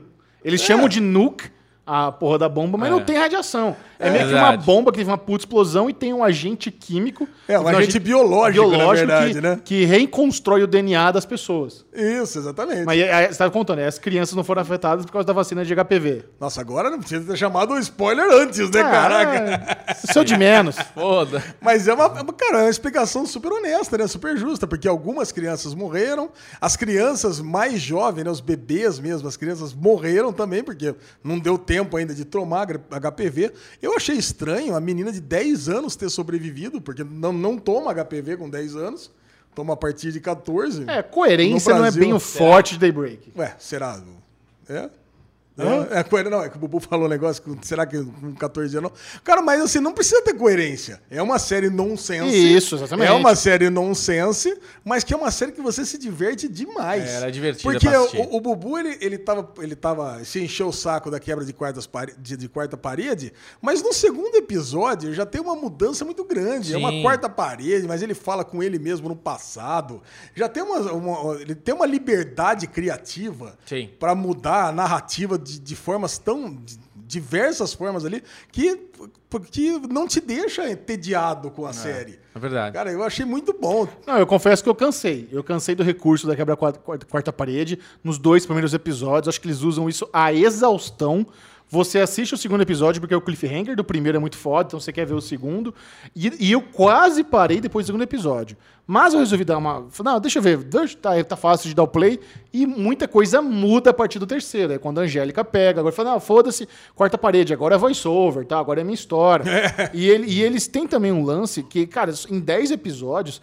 Eles meteram o louco, fizeram tanta coisa experimental. Tem o episódio do Samurai, tem o episódio do sitcom, sabe? É muita loucura que acontece é, em 10 episódios. Eu, é, é, eu me senti, me lembrou, vendo aquela, aquela série que você gosta lá do Cocô, qual é o nome daquela? Do cocô? É, do, do documentário. América Vandal. America Vandal. Com- como se pessoas, pessoas muito inteligentes tiver- se juntaram pra fazer algo bem escroto, algo muito galhofa. Exatamente. Que é Daybreak, cara. E é, e é baseado numa HQ, não é uma história original. Então já tem a HQ Daybreak. Ah, eu não Eles- sabia disso. É, já Ah, tá- adaptaram. Olha aí, baseado numa HQ. Do jeito que você gosta, Dezinho. Cara, Olha muito aí, ó. E assim, e realmente, esse lance de usar uma narrativa diferente por personagem, baseado no contexto dele, que eu acho que deixa. Puta, deixa você louco pra ver o próximo episódio. Que vai mudar tudo, né? É. Puta, você pega um cara que vai reconstruir a cidade com Lego, aí depois a outra vai transformar num sitcom que, pra pegar as memórias dela. Cara, é muito bom, cara. Eu achei que assim, uma série gostosa de você assistir. Acho que nem precisa maratonar com essa fúria toda, se, É. bem, que, se bem que eu li muitos comentários que a série é Foi bem. viciante pra É, caramba. e, é assim. e vale lembrar que é uma série violenta, uma série adulta, com palavrão, não tem nudez, mas é, é um- um- uma violência agora, assim, é sangue, a cabeça rolando, é gente tomando tiro, explodindo, tal, é bem... Cara, e, e as citações são as melhores, Não, né? As citações. Os roteiristas são, amam Game of Thrones. Cara, tem pelo menos umas quatro citações de Game of Thrones aí. É, A menina que fala do Outrak, um monte de coisa, o tempo inteiro. Pô, é muito bom, Muito- cara. muito bom. Eu recomendo muito. Sua Daybreak. nota para Daybreak, Alexandre Bonfá. Vou dar quatro estrelas para. Bruno Clemente, Ah, eu não terminei, eu dou 3,5. Tô gostando. 3,5, 3,5 é justo. É justo. Série divertida. Vamos fazer um break. Na volta você vai saber o que achamos de Irmandade. Daybreak e fazer um break. Uh, Estreou na Netflix Irmandade, a nova série nacional estrelada por Seu Jorge e Naruna Costa. Eu já havia recebido seis episódios da temporada com antecedência, porque eu entrevistei o Seu Jorge e a Naruna Costa. Inclusive, se você ainda não assistiu, eu recomendo muito. Está lá no canal do Série Maníacos. Entrevista curtinha, um vídeo de cinco minutos. Seu Jorge e Naruna, muito legais, me receberam. Eu fiz uma piadinha lá com Prison Break, eles deram risada, eles gostaram. Então tá um papo bem bacanudo. Bruno Clemente, você que é um menino que tem um pouco mais de dificuldade, tem uma barreira com algumas produções nacionais, às vezes, às vezes você não fica encantado pelo texto, pela produção. Como foi pra você conferir o primeiro episódio de Irmandade? Cara, é. Primeiro eu gosto muito do seu Jorge. O cara é bom, é um puta artista. Eu acho que ele é um puta artista, um baita cantor, adoro ele. E. Pois é, né? A gente dá o play com aquelas. Eu, eu, eu sempre quero gostar muito das coisas nacionais, mas é, eu tenho a barreira, eu tenho a dificuldade, eu dou o play com preconceito. E me surpreendeu, começou muito bem. É muito bonita a série, é muito bem gravada, tem, tem qualidade. Você vê que é uma produção cara, é O2, tem todos os recursos que a produtora gigantesca os faz necessário. Aí, a primeira cena que me incomoda já é de cara a hora que a polícia invade o barraco e sai dando tiro. Eu não sei por que série nacional os caras não sabem dar tiro. Os caras com a arminha lá, parece uma arminha de plástico. Pem, pem, parece um. Não sei, o cara não sabe atuar com uma arma. Parece que ele não. Porra, a arma da, da, da arma é porrada, a arma é ricochete, a arma tem que segurar que nem homem, tem que. Ah, pau! Tem que ser um negócio assim e fica aquela ceninha mequetrefe, meu. Mãozinha de alface. É, é, meio de, de mocó, né? Aquela coisa que não chega em lugar nenhum. Beleza, mas eu falei, ah, tudo bem, vai, vamos, vamos seguir. Isso daí eu já sei que é assim, tudo bem. Tira a tropa de elite e o resto. Aí beleza, vá, vamos lá, série be- me prendendo ali, gostando, cara, gostando, Alezinho, gostando, Olha aí, que cara. bom. Me prendendo e tal. Aí chega na cena do tribunal. Puta que pariu. A cena do tribunal, ela, ela é bem ruim, né? Porque ela tem um, um, um diálogo que começa bem, vai muito mal, volta pro bem, volta pro mal. Cara, tem situações ali que são tão mal interpretadas. Porque, tipo, aí o juiz, o cara lá tá falando umas coisas.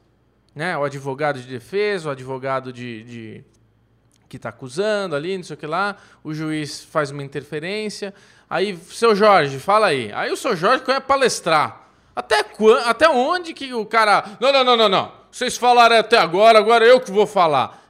Puta, o seu Jorge atuando mal. Aí o juiz fala, ordem, ordem, como se fosse...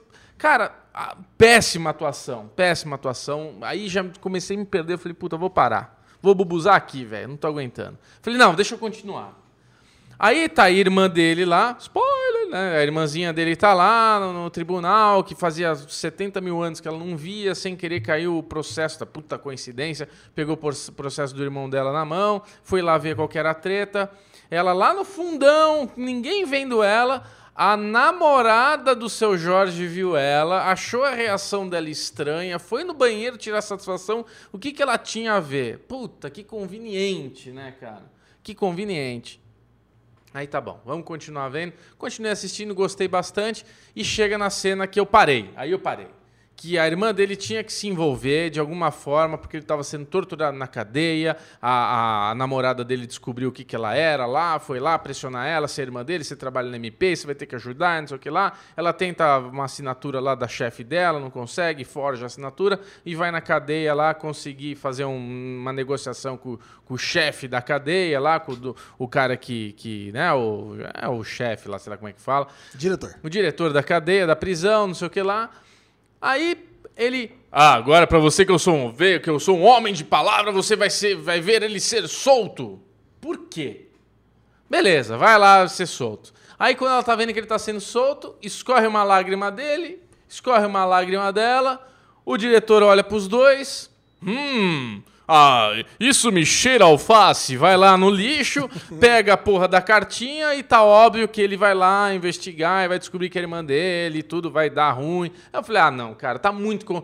O, o, o, roteiro é assim, a série é muito bonita, a série é muito bem feita, tem os probleminhas de, de, de direção, de atuação que eu acho que passa. O problema é quando o roteiro começa a ser preguiçoso, cara. Tipo, ele, ele tudo começa a acontecer para ajudar ali as coisas uh, terem links. Aí eu falei, ah, não, me perdeu. Eu parei, desisti, não gostei. Não, ah, deixa eu só, só, dar um contextinho sobre o que é essa, né? Irmandade é, se passa Boa. nos anos 90 e a, e a origem de uma facção criminosa com poderes fora da prisão. Ela começa na prisão, é meio que um paralelo com o PCC, o primeiro comando da capital, e o personagem do seu Jorge Edson, ele é o líder dessa facção criminosa e a Naruna Costa interpreta a irmã dele, a Cristina. E Aliás, o que, que você fala? Não, gente, eu acho que é o seguinte: esse primeiro episódio, para mim, foi um. Se jogasse RPG, deu uma falha crítica, realmente. O Bubu tem razão em tudo. eu não achei, eu não me incomodei tanto com nenhuma dessas coisas, mas ouvi, lendo o primeiro que o Bubu colocou no nosso grupo, e é. ouvindo ele falar, puta, eu sou obrigado a dar o braço a torcer. É, é um monte de coisas convenientes, é um roteiro fraco, é. não era pra ser desse jeito. Mas eu entendo que, no final desse primeiro episódio, era pra gente ter o seguinte cenário era para ter uma polícia que age no crime e um, um, bandido que age em prol da justiça. Eu acho que era esse o cenário que a série queria nos mostrar no final desse primeiro episódio. E dali para frente ia querer é, gerar uma narrativa em torno disso.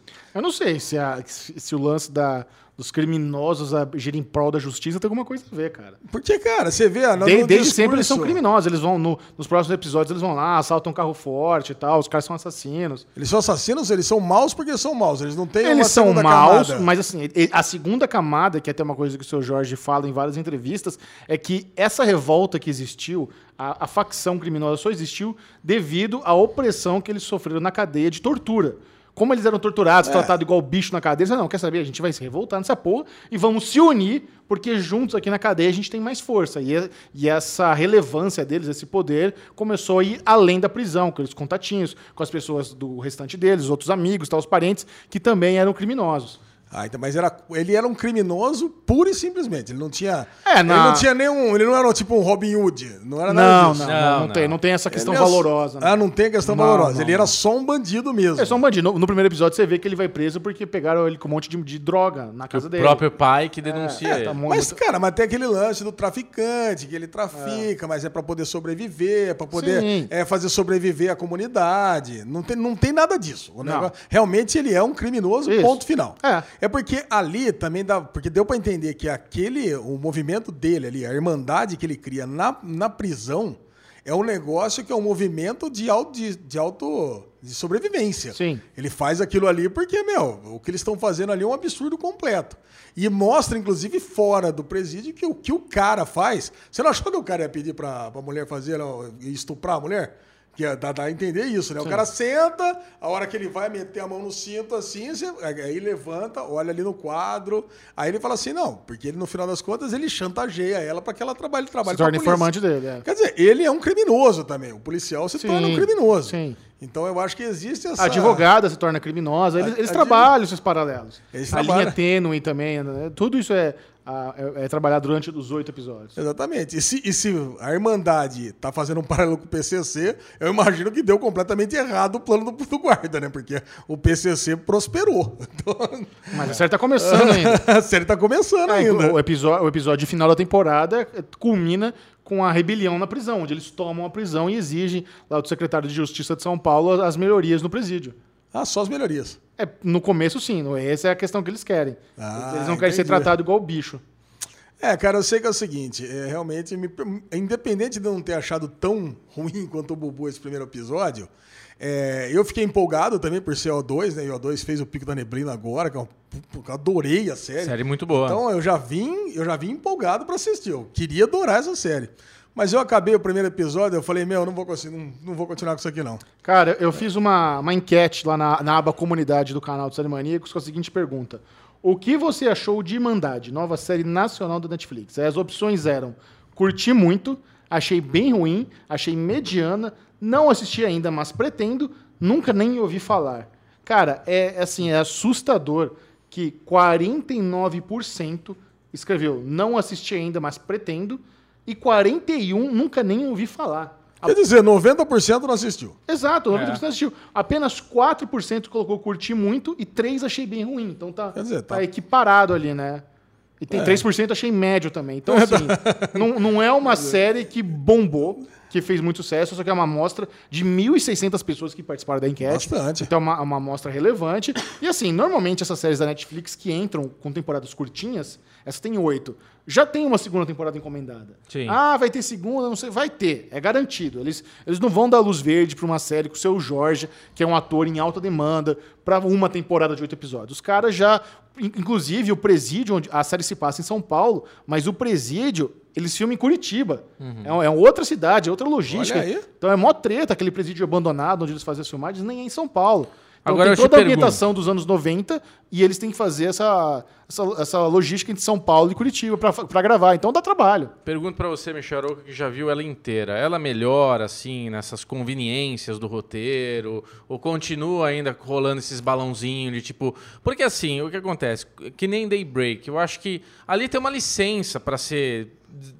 sabe, uma coisa jogada e vai acontecendo e ser conveniente. Agora, quando você vê Irmandade, que é uma, uma série sóbria, uma, eu gosto de ser ela, ela, ela ser mais assim coerente, entendeu? E isso é. me fez perder nesse primeiro episódio. Não. E acho que muita gente vai acabar se perdendo por, por esse motivo. Sim, é assim, é, em, em, termos técnicos, eu acho que no elenco ali, a Naruna Costa e o seu Jorge, eles meio que se destacam muito do restante de e todo são mundo. muito bons Eles são muito bons, ambos são muito bons. A série tá muito bonita, igual você falou, tem, é. tem essa textura cinematográfica bem feita. Tá bem feita pra caramba. Mas eu não, não, não vou negar para você que as conveniências de roteiro continuam. Inclusive, eu senti desde o começo que as pessoas que escreveram essa série, elas têm muita talvez muita interferência de produções americanas. Ah, é verdade, a gente falou sobre isso. É, eles meio que chamam as pessoas dedo duras de rato.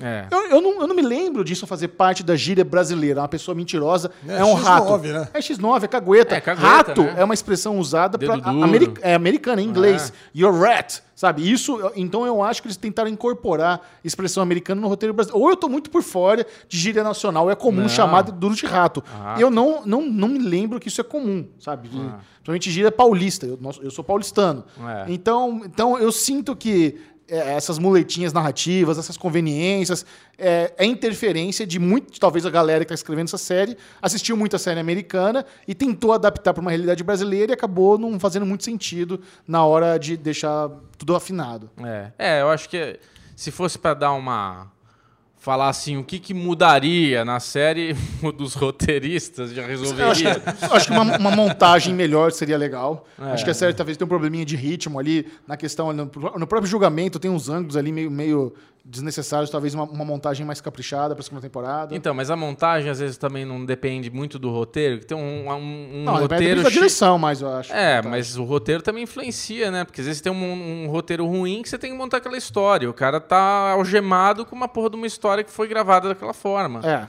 Então, o montador fica meio vendido ali, né? Fala, Sim. porra, tô fudido aqui, agora tem que resolver essa treta. Muito bem. Alexandre Bonfal, o que vem agora? O Chechel nos convidou para assistir Pesadelo na Cozinha. Não Chechel só, muita gente tem nos falado que está deixando de assistir séries mais famosas é. para assistir o novo programa da Band, Pesadelo na Cozinha, aonde Jacan, que é um dos jurados de Masterchef, vai nos restaurantes para dar um esculacho geral na galera. É, é isso, né, Chechel? Basicamente o programa é isso. é isso. Essa é uma adaptação do Kitchen Nightmares do Gordon Ramsay. Eu, como um grande fã de Gordon Ramsay, já conhecia o formato, mas ainda não tinha assistido a versão nacional. É, porém, os episódios, tem vários já disponíveis no YouTube, e esse pesadelo na cozinha se tornou uma febre, né, cara? Bombou. Tá cheio de meme no Twitter. Embora o, ja o Jacan, ele é misturado. Tem gente que acha ele engraçado, tem gente que acha ele escroto, é, xenofóbico, misógino, ele tem os dois lados da moeda dele. E ele é esse cara que ele é o famoso não tenho papas na língua, falo mesmo, quero que se foda. Eu acho que muito disso é um pouco forçado. Acho que eles querem que ele seja o Gordon Ramsay. Porque o Gordon Ramsay, ele é natural dele. Ele é um cara que ele consegue misturar escrotidão com carisma com- de uma forma que eu nunca vi na minha vida, cara. É, é muito bizarro como você fica interessado em acompanhar ele. E basicamente o programa é isso. O Jacan vai para restaurantes brasileiros que se auto-indicaram, falam, nós queremos o Jacan aqui. São restaurantes que estão com problemas, o restaurante não está vingando, as pessoas não sabem direito por quê. E ele vai dar uma consultoria a jato de uma semana na base do esculacho e no final tem o makeover, então ele vai reformar o restaurante, a cozinha tá cagada, a equipe deles meio que faz uma restauração da cozinha e ele ah, muda o cardápio, meio que dá uma sobrevida para um restaurante que estava prestes a fechar. Qual episódio você assistiu, Lesão? Vamos lá, o Xerxel mandou pra gente um que é a nossa cara aqui, que é do Heroes Burger. Hamburgueria Nerd, eu falei, eu vou pegar o Lesão na, na pauta, né? Então, mandei o do Heroes Burger logo. Cara, é um restaurante lindo, já é lindo o restaurante, já era lindo o restaurante, cheio de action figures, cheio de decoração de super-heróis, de Star Wars e de tudo mais. Não precisava mexer em nada no restaurante, ao meu ver. Fiquei, inclusive, interessado, que fica aqui em Pinheiros.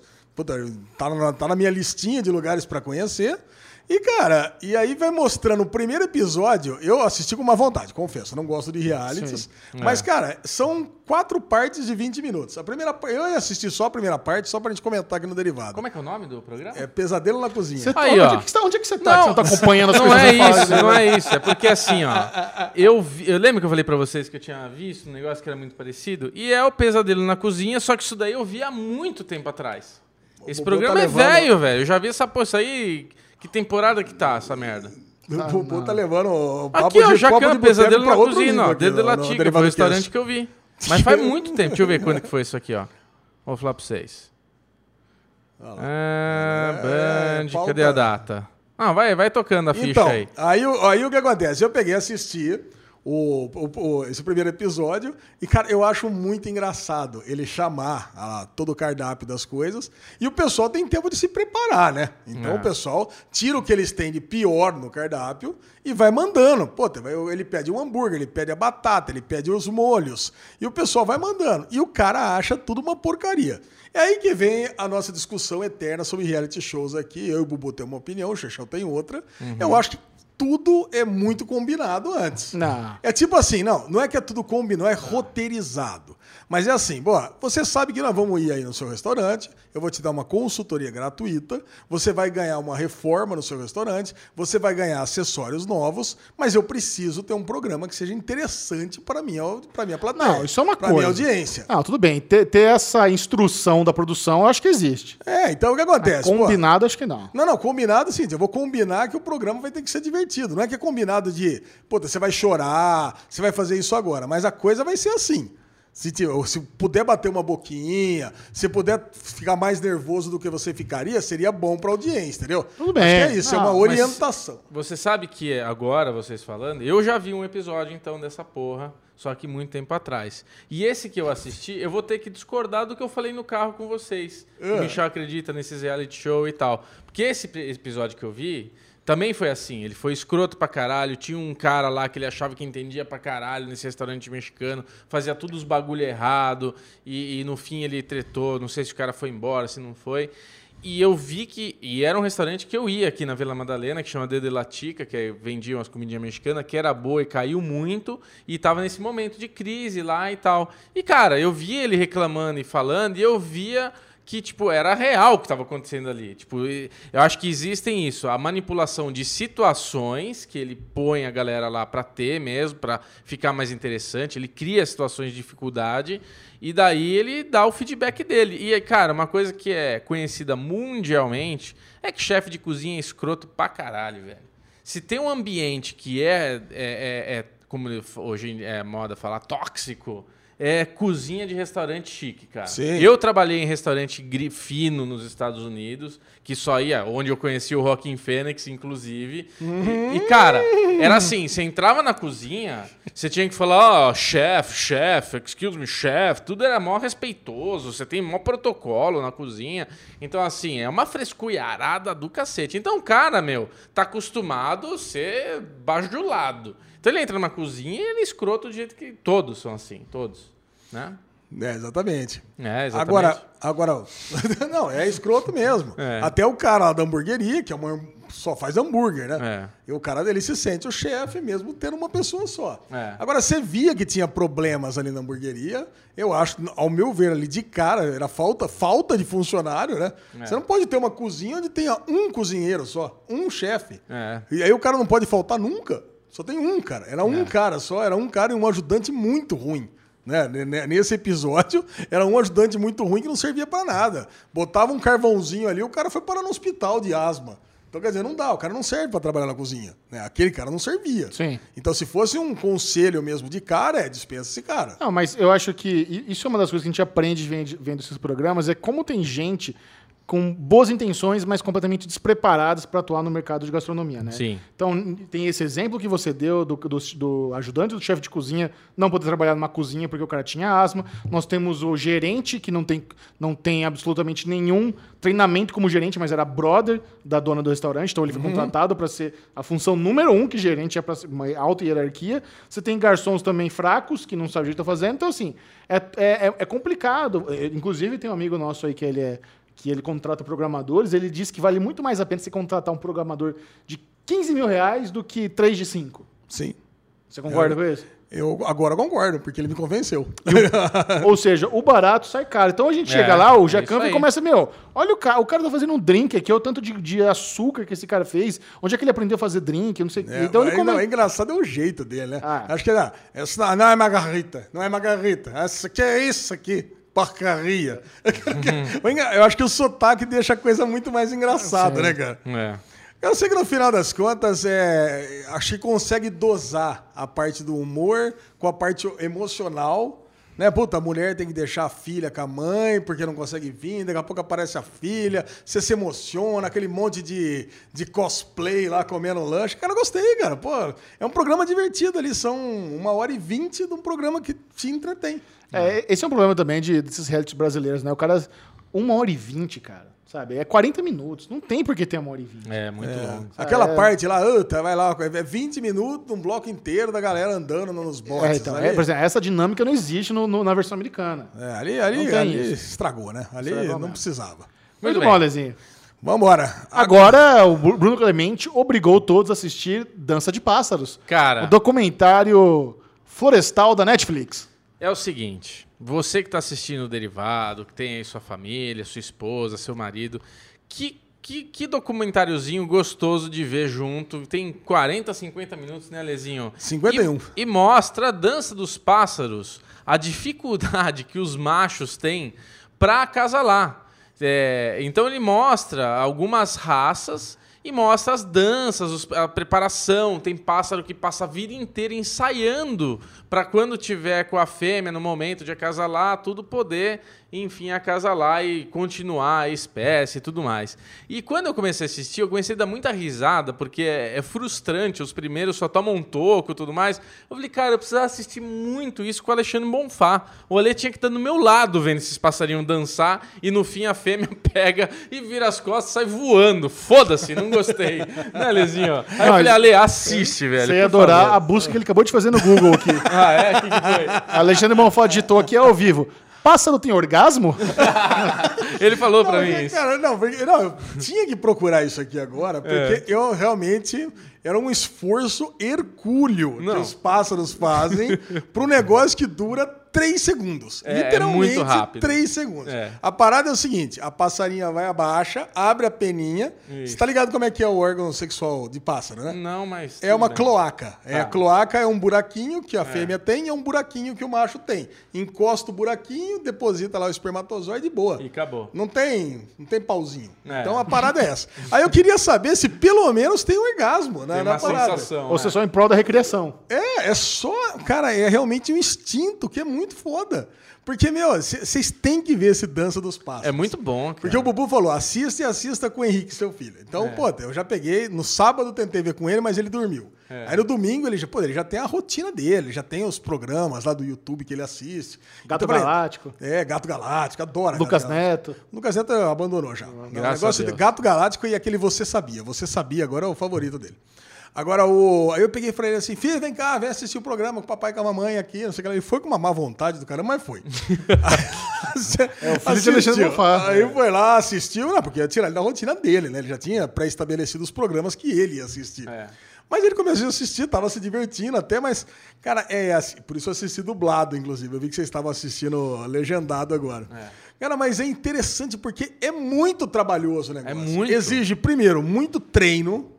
Os passarinhos ficam, ficam ensaiando esse negócio. Exato. Tem uns que dançam, tipo, no, no, no, no pole dance. Tem outros que fazem construções enormes. Isso, o cara é um arquiteto. Pô, o cara é arquiteto, ele pô, tem um que coloca os pauzinhos, tem um que coloca os musgos pra enfeitar, tipo uma árvore de Natal. Um É. negócio que é muito louco. Impressionante, Pra quê? Pra chegar a passarinha, olhar e falar assim: não, É. vai embora. E tem um, esse, esse daí que ele tá falando, ele faz uma arquitetura, um bagulho de um metro e meio de altura. Aí ele fica pendurando um monte de coisinha que parece uma árvore de Natal. Aí ele sai pra dar um rolê, vem um macho, o outro filho da puta que tá fazendo lá o dele do lado e destrói o do cara, meu. Olha só que o filho da puta sabotador, cara. É, eu- É muito bom. Não, mas o, o mais legal desse, desse documentário é a, a montagem de eles pegarem os passarinhos dançando e encaixarem com música clássica. Não, encaixa. É, vira Aí uma ele- narrativa, cara. É muito legal. Eles fazem essa coisa de storytelling, aí ele dá nome pros, pro, pros personagens. Ah, o Joe tá lá, e daí vem um outro. Dá nome pros movimentos de dança. Dá nove. Pô, tem um, o último passarinho tem nove movimentos de dança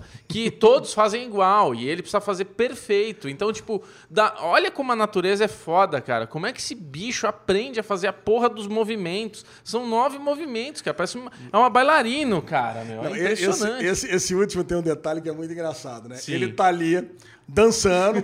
Primeiro que é o seguinte, já falam que ó, a chance de vir uma passarinha é mínima. É. A maioria morre virgem mesmo e acabou. E nunca viu. Aí uma- o cara é. fica ensaiando, ele tem lá o espaço dele, ele Isso. cria um, tem um galho grande, aonde a passarinha vai ficar olhando ele fazer os movimentos de cima. É. Aí caiu uma passarinha pra ver. Aí ele começa lá, primeiro movimento, um, segundo, daqui a pouco vem um parceiro lá. Chega. Vem um macho, Segundo. é, um macho vem e pousa perto. Tem uma fêmea ali, ele para pra ficar assistindo. Aí vem o ele- e o narrador vai falando, puta, aí pousou outro macho, dá uma desconcentrada. Só que nessa vem outro macho. Porra. Tem dois machos, ele não pode perder a concentração. Caraca, e ele fazendo meu. lá as dancinhas.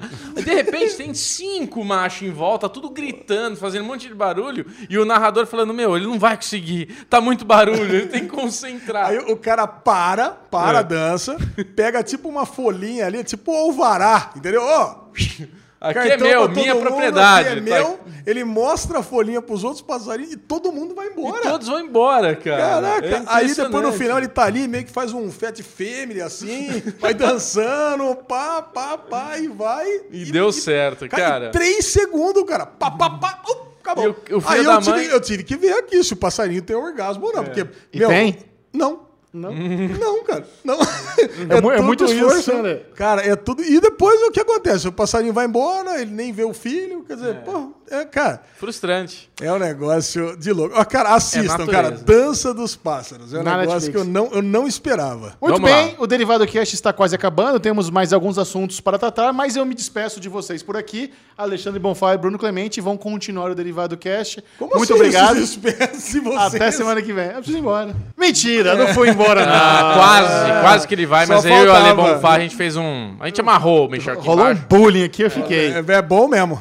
E agora nós vamos comentar três séries, todas elas com spoilers, então chega mais para a vinheta spoilenta mais famosa da podosfera. Spoilers!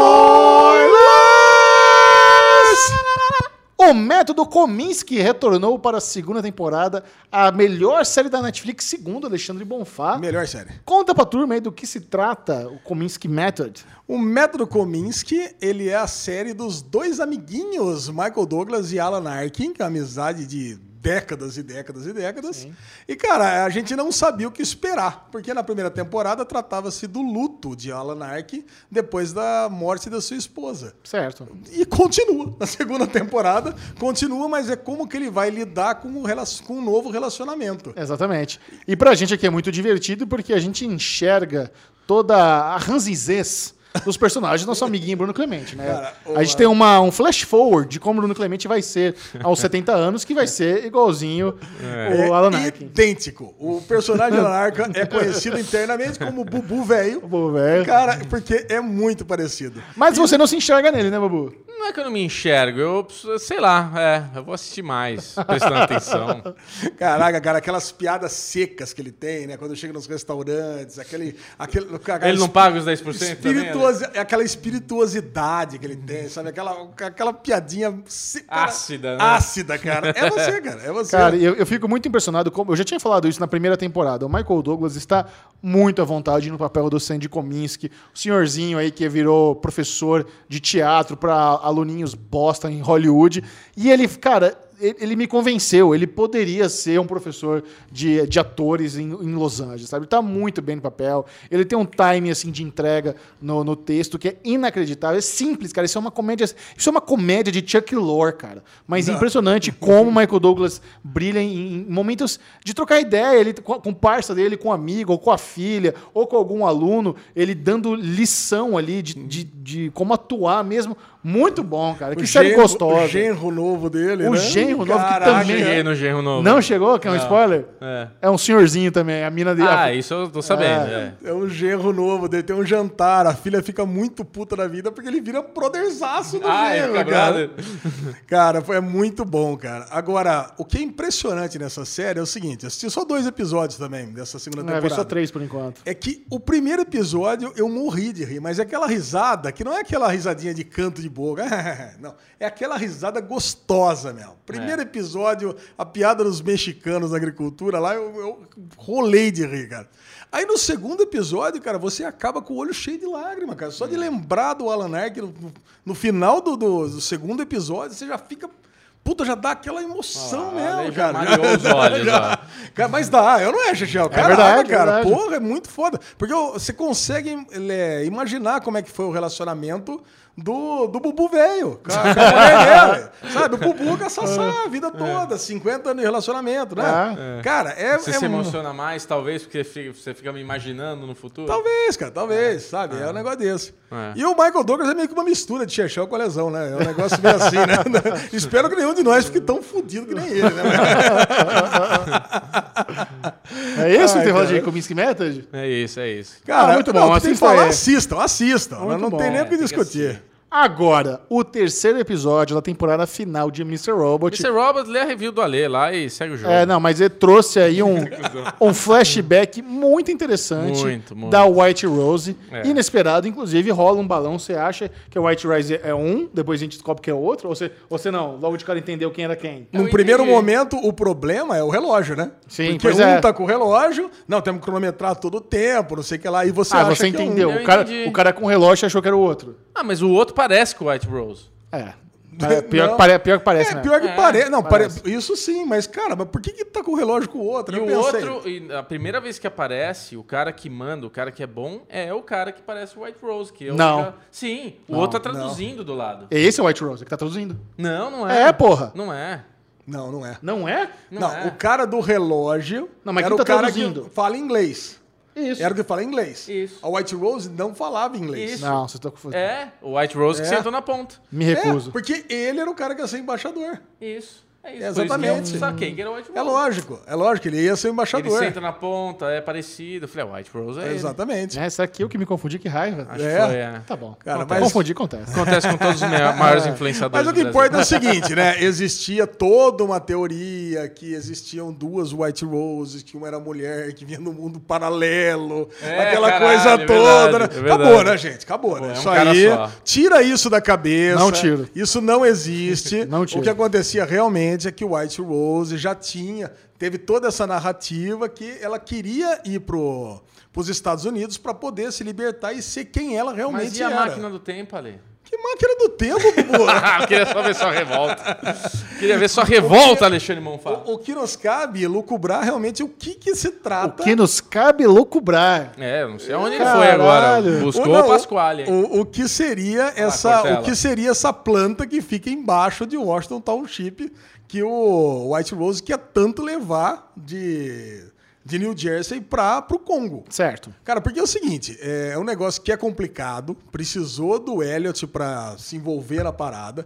Ele vai tem mais oito dias só, né? Agora danou-se, tem oito dias para conseguir concluir essa transferência. Eu fico imaginando, cara, o que, que isso precisa de barco? É uma planta gigante, precisa de um transatlântico. O que, que será que é isso, né? Que é, é realmente é um negócio muito complicado de tentar entender o que, que eles vão transportar de tão gigante assim, né? Já, a gente já viu numa, no, na- na- no começo da terceira temporada o cara olhando para aquela escotilha, aquela máquina gigante que a gente não sabe o que, que é. É... Máquina do tempo. A máquina do tempo. É um portal para outra dimensão. A gente imagina que a Ângela, essa galera que acredita no sci-fi, acha que a Ângela viu a mãe mais nova, né? Por isso que ela ficou tão, ela ficou biruta e acabou participando dos planos lá que explodiram as, as 71 plantas da, da E-Corp lá e coisa e tal. Agora, eu não acredito nisso não, cara. Agora, quem acredita no sci-fi acha que realmente White Rose está querendo voltar no tempo agora para trazer o amado de volta. É, uma é- boa teoria. Essa, essa que é a teoria. É então, no final das teoria. contas, no segundo, no, no segundo episódio, o, o que que ela... Eu babei você? Não. Então tá bom. Agora, no segundo episódio, que ela fala que ela construiu, o Jonathan Price fala que ela construiu o Deus Group inteiro somente para fazer essa planta. Dane-se que ficou a pessoa mais rica do mundo, que tem o 1% do 1%, que tem uma, o, o domínio de todos os governos, influência no diabo a quatro. A única coisa que interessava para ela era fazer essa planta. Era a única coisa. E agora ela precisa transferir isso pro, pro, pro Congo. Ale, Aranha Verso, o Hum. rei do crime, construiu aquela porra pra quê? Aranha Verso, o rei do crime, É, construiu, é, construiu para abrir um portal, né? pra trazer a família dele que morreu de volta. É. É o mesmo princípio que estão inventando aí de teoria. Boa, Bobo, é isso aí. É. Boa ligação, boa ligação. Cara, mas assim, eu acho que não tem nada a ver. Eu, eu acho que o Sam Smith, ele gosta de brincar com a imaginação das pessoas. Ah, eu deixei isso aqui Mas no final das contas não vai ter. E uma outra coisa interessante desse episódio é que acaba com o cliffhanger dizendo que existe a terceira personalidade e não mostra nada. Que a gente imaginou que no começo dessa, desse episódio ia estar os dois brigando ali, né? Pô, mas quem que é essa terceira? Quem que não é? E não teve nada dessa, de- da terceira personalidade nesse episódio, certo? Certo. Eu acho que não, eu acho que teve. Olha aí. eu acho que teve, porque é o seguinte, eu acho que toda vez que o Elliot é agressivo demais, pelo menos eu acho que é isso que o Sans meio quer que a gente acredite, toda vez que ele é agressivo com a Darlene, por exemplo, que ele vai lá e agarra no braço dela, você não vai comigo, você vai ficar aqui e acabou, eu acho que ele quer que a gente tenha, é, ele quer que a gente ache que isso é uma pista de quem é a nova, é, quem que é a outra personalidade. E no momento em que ele tem aquela atitude é, impulsiva de sair do bar e pegar a Olivia e dar um beijo nela e levar ela à à força, eu também ele quer. Eu acho que ele quer que a gente ache que isso é uma pista. E a pessoa que é mais próxima disso, que tem esse comportamento sexual mais liberal, esse comportamento agressivo, que bate em mendigo, que não sei o que, ela quem que é? É o Tyrell. Certo? Eu acho que ele- ele- o, o, o Sam ele sempre flerta com essa ideia de que a, a terceira personalidade é o Tyrell. Ele faz isso desde a segunda temporada. Então, pô, e aí você pega no final do episódio, que a- aparece o Tyrell na casa dele, lá, com a puta loucura, né? No final do, do episódio tá ele lá. Do nada, na casa dele, de novo. Por que, que, por que, que o CTO de uma empresa ia estar lá naquele quartinho arrombado? Que isso? Arrombado de fato. né? Arrombado, falando, eu acho que poderia ser a terceira personalidade ali aflorando de novo. Mas assim, evidente, a terceira personalidade poderia ser o Tyrell, mas existindo um Tyrell de verdade. Entendeu? Seria ruim isso. É, é, cara, Seria é, ruim. é um negócio. é, Terceira personalidade do Tarel, o destino do Tarel, aí é zoado. É, podia ser o Sam. é, O pessoal acha que é o Sam Sepiel, né? Que é a terceira personalidade dele, né? Que é aquela personalidade inventada que é alguém que está embaixo da máscara. Eu acho que é uma, também é uma. Também é esquisito. Agora, essa a cena que ele tá com a Olivia no banheiro, pra mim, foi uma das mais bonitas da série, cara. Que ele pega, ele consegue dar certo, por- porque o, o Mr. Robot consegue convencer ele a não chantagear. Se tivesse chantageado, teria se fudido, né? Porque ele ia, ia chantagear a menina porque ela tava usando morfina e não tava, que era só a, a que tava ali. E quando ela pega e senta e conversa e mostra que é a Gillette e os dois. E ele, puta, e ele confessa tudo que ele fez, tudo que ele passou, especialmente aquele episódio lá que ele quase se mata na praia, vocês lembram? Sim, sim. Cara, Com o menininho, porra, né, Com tal. menininho. Caraca, cara, eu achei Ô, essa Ale, cena do e Você acha que esse relacionamento continua ou foi só esse. Não, foi só isso aí. Só? Eu acho que só isso aí. Pena, né? Ficou bonitinho os dois. Não, foi pena. Ela chegou tarde demais da série. Você, Então fica, tá, você, fica você fica empolgado quando ele tá fazendo os hacks dele. Que- no momento que ele tá pra pegar o, password no, no Windows e tal, ele faz uns backdoors. É, no terminal, né? No terno. Quão, quão realista é tudo que Ah, é 100%. 100% não, realista. não é possível. Cara, é, tem, é, são contratados pessoas só pra fazer isso ser realista. Caralho, velho. Não é que nem na Globo, né? Que tem uma página de HTML, você olha ali, tá, ah, tô fazendo um hacker aqui. Cara, eu sei que é o seguinte, hoje eu vou chegar em casa, vou assistir mais o quarto episódio de Mr. Robot. Pra semana que Beleza, vem a né? gente vem aqui comentar. Eu Muito tô bom. adorando. E tivemos também o segundo episódio de Watchmen, que eu já havia assistido, agora estou em dia, não sei de nenhum segredo mais que ninguém. Hum. E, e eu achei o segundo episódio melhor que o primeiro. Eu já tinha, eu tinha gostado muito do primeiro, Gostei também. mas o segundo eu achei ainda melhor. Melhor ainda. Verdade, concordo 100%. Aí eu agora- gostei mais do primeiro. Você gostou mais do primeiro? Gostei. Mas o segundo traz duas questões aí que eu acho que é o que a galera mais está se perguntando. Número um, o que são os ajudantes do Ozymandias? Lá, né, o que, o que são? É, os clones, né? São clones? Eu são tinha robôs? certeza que era um robô. Sim. Agora, não, agora não tem mais, né? Que Agora tem, não tem mais. ali, né? E aquele traje do KKK que é encontrado no armário lá do xerife. É. Aquilo foi plantado ou ele era um ativista supremacia branca? Pô, só faltava, né, cara? O Só quê? faltava, mas deve ser, né? Só ele ser um Ah, ativista. eu acho que ele é, sim. Não foi plantado, não. Acho que ela Também descobriu, descobriu. Eu também treta acho, mesmo. e se a gente começa a lembrar do primeiro episódio, ele faz umas coisas meio suspeitas, né? Por exemplo, quando ele tem a primeira notícia lá do, do cara que é fuzilado, do policial que é fuzilado, e pergunta se é pra avisar a, a, personagem da Regina King, ele fala que não, a gente avisa amanhã. Então ele comprou ali algumas horas sem que ela soubesse. E, e se a gente lembrar também que ele usou aquela nave do Coruja com fogo e ele estava desesperado para atingir o aviãozinho em fuga, e o que, que fogo faz? Fogo destrói provas. Então eu acho que ele tentou destruir alguma prova naquele aviãozinho que É poderia incriminar ele. Tinha que derrubar os caras de qualquer jeito. Ele fez uma manobra super arriscada, Arriscada, e detonou. tanto que a nave caiu. E tem uma outra coisa que acontece, é que ela é poupada. Muito bem lembrado. Isso daí é importante, porque, tipo, o- é, tinham dois caras ali. Um, beleza, ela conseguiu pegar, não sei o que lá. E o segundo aparece, ela tá no chão e ali já era, velho. Ali você tá morta. O Pensei cara poupou ela por quê? Era ele. Era ele. Era ele também. A gente entendeu o que que é a Noite Branca, né? Foi explicado, mencionada a Noite Branca no primeiro episódio. e Agora a gente sabe que na noite de Natal, a supremacia branca atacou a força policial. Então, Noite Branca, na verdade, é meio que um paralelo, paralelo com duas coisas. É Natal Branco é como é chamado quando neva no Natal. E aí, como foi um negócio que aconteceu no Natal com neve e foi da supremacia branca, virou. Chechel a- já sabia disso no, no derivado passado e eu, eu achei, eu, eu imaginei que pudesse ser os brancos contra os negros só. Já falou, ah, eu acho que são os policiais. Eu não podia falar, tá? Sobre É embargo. verdade, é verdade. Sobre embargo. E eu acho também que os, os ajudantes lá do Ozymandias são clones. Eu acho que são clones. Porque é. o Ozymandias, ele, ele já tinha tecnologia de clone. Ele tem o, o animalzinho dele lá nas HQs, é, um- é uma, uma, uma, uma clonada lá. Ele usa aquilo já. Então é, pode já ser... tem os leões no filme também. E né? tem, uma- e tem uma- um lance também que eu, eu tô chamando ele de Ozymandias, mas vocês notam que ninguém na série chamou ele de Ozymandias ou de Adrian Veidt. Ninguém chamou. Ninguém, né? Ninguém. A gente sabe, eu presu- presume que ele é, porque foi anunciado com um mês de antecedências que o Jeremy Irons iria interpretar o Ozymandias na série Watchmen. No IMDB não tá? Com o Adriano Veidt? Cara, talvez esteja, mas se você pegar. por- O, o Dinho, o Dinho tava trocando WhatsApp comigo, o Dinho do X, X Manteiga, ele até me mandou, ele pegou lá no site oficial da HBO É. e, o, e o, o personagem não tá como Ozymandias. Ele está como o senhor do vale, sabe? Alguma coisa que não tem nada a ver aqui, ó.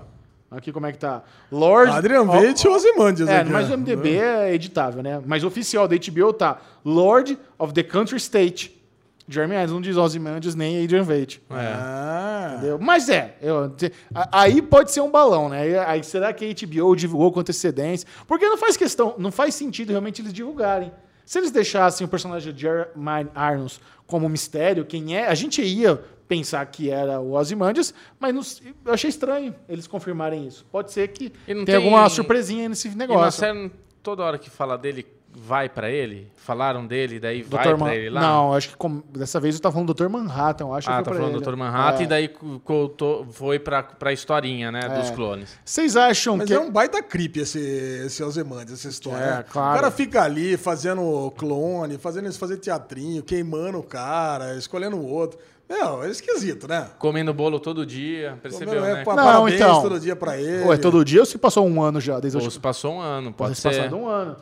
É, pode ser. Tem um site da HBO bem legal que ele tem vários memorandos relacionados ao Watchmen. Tá tudo em inglês. Mas eu tava lendo aqui um, um tecão antes e disse que o Ozymandias foi, foi, está desaparecido há sete anos.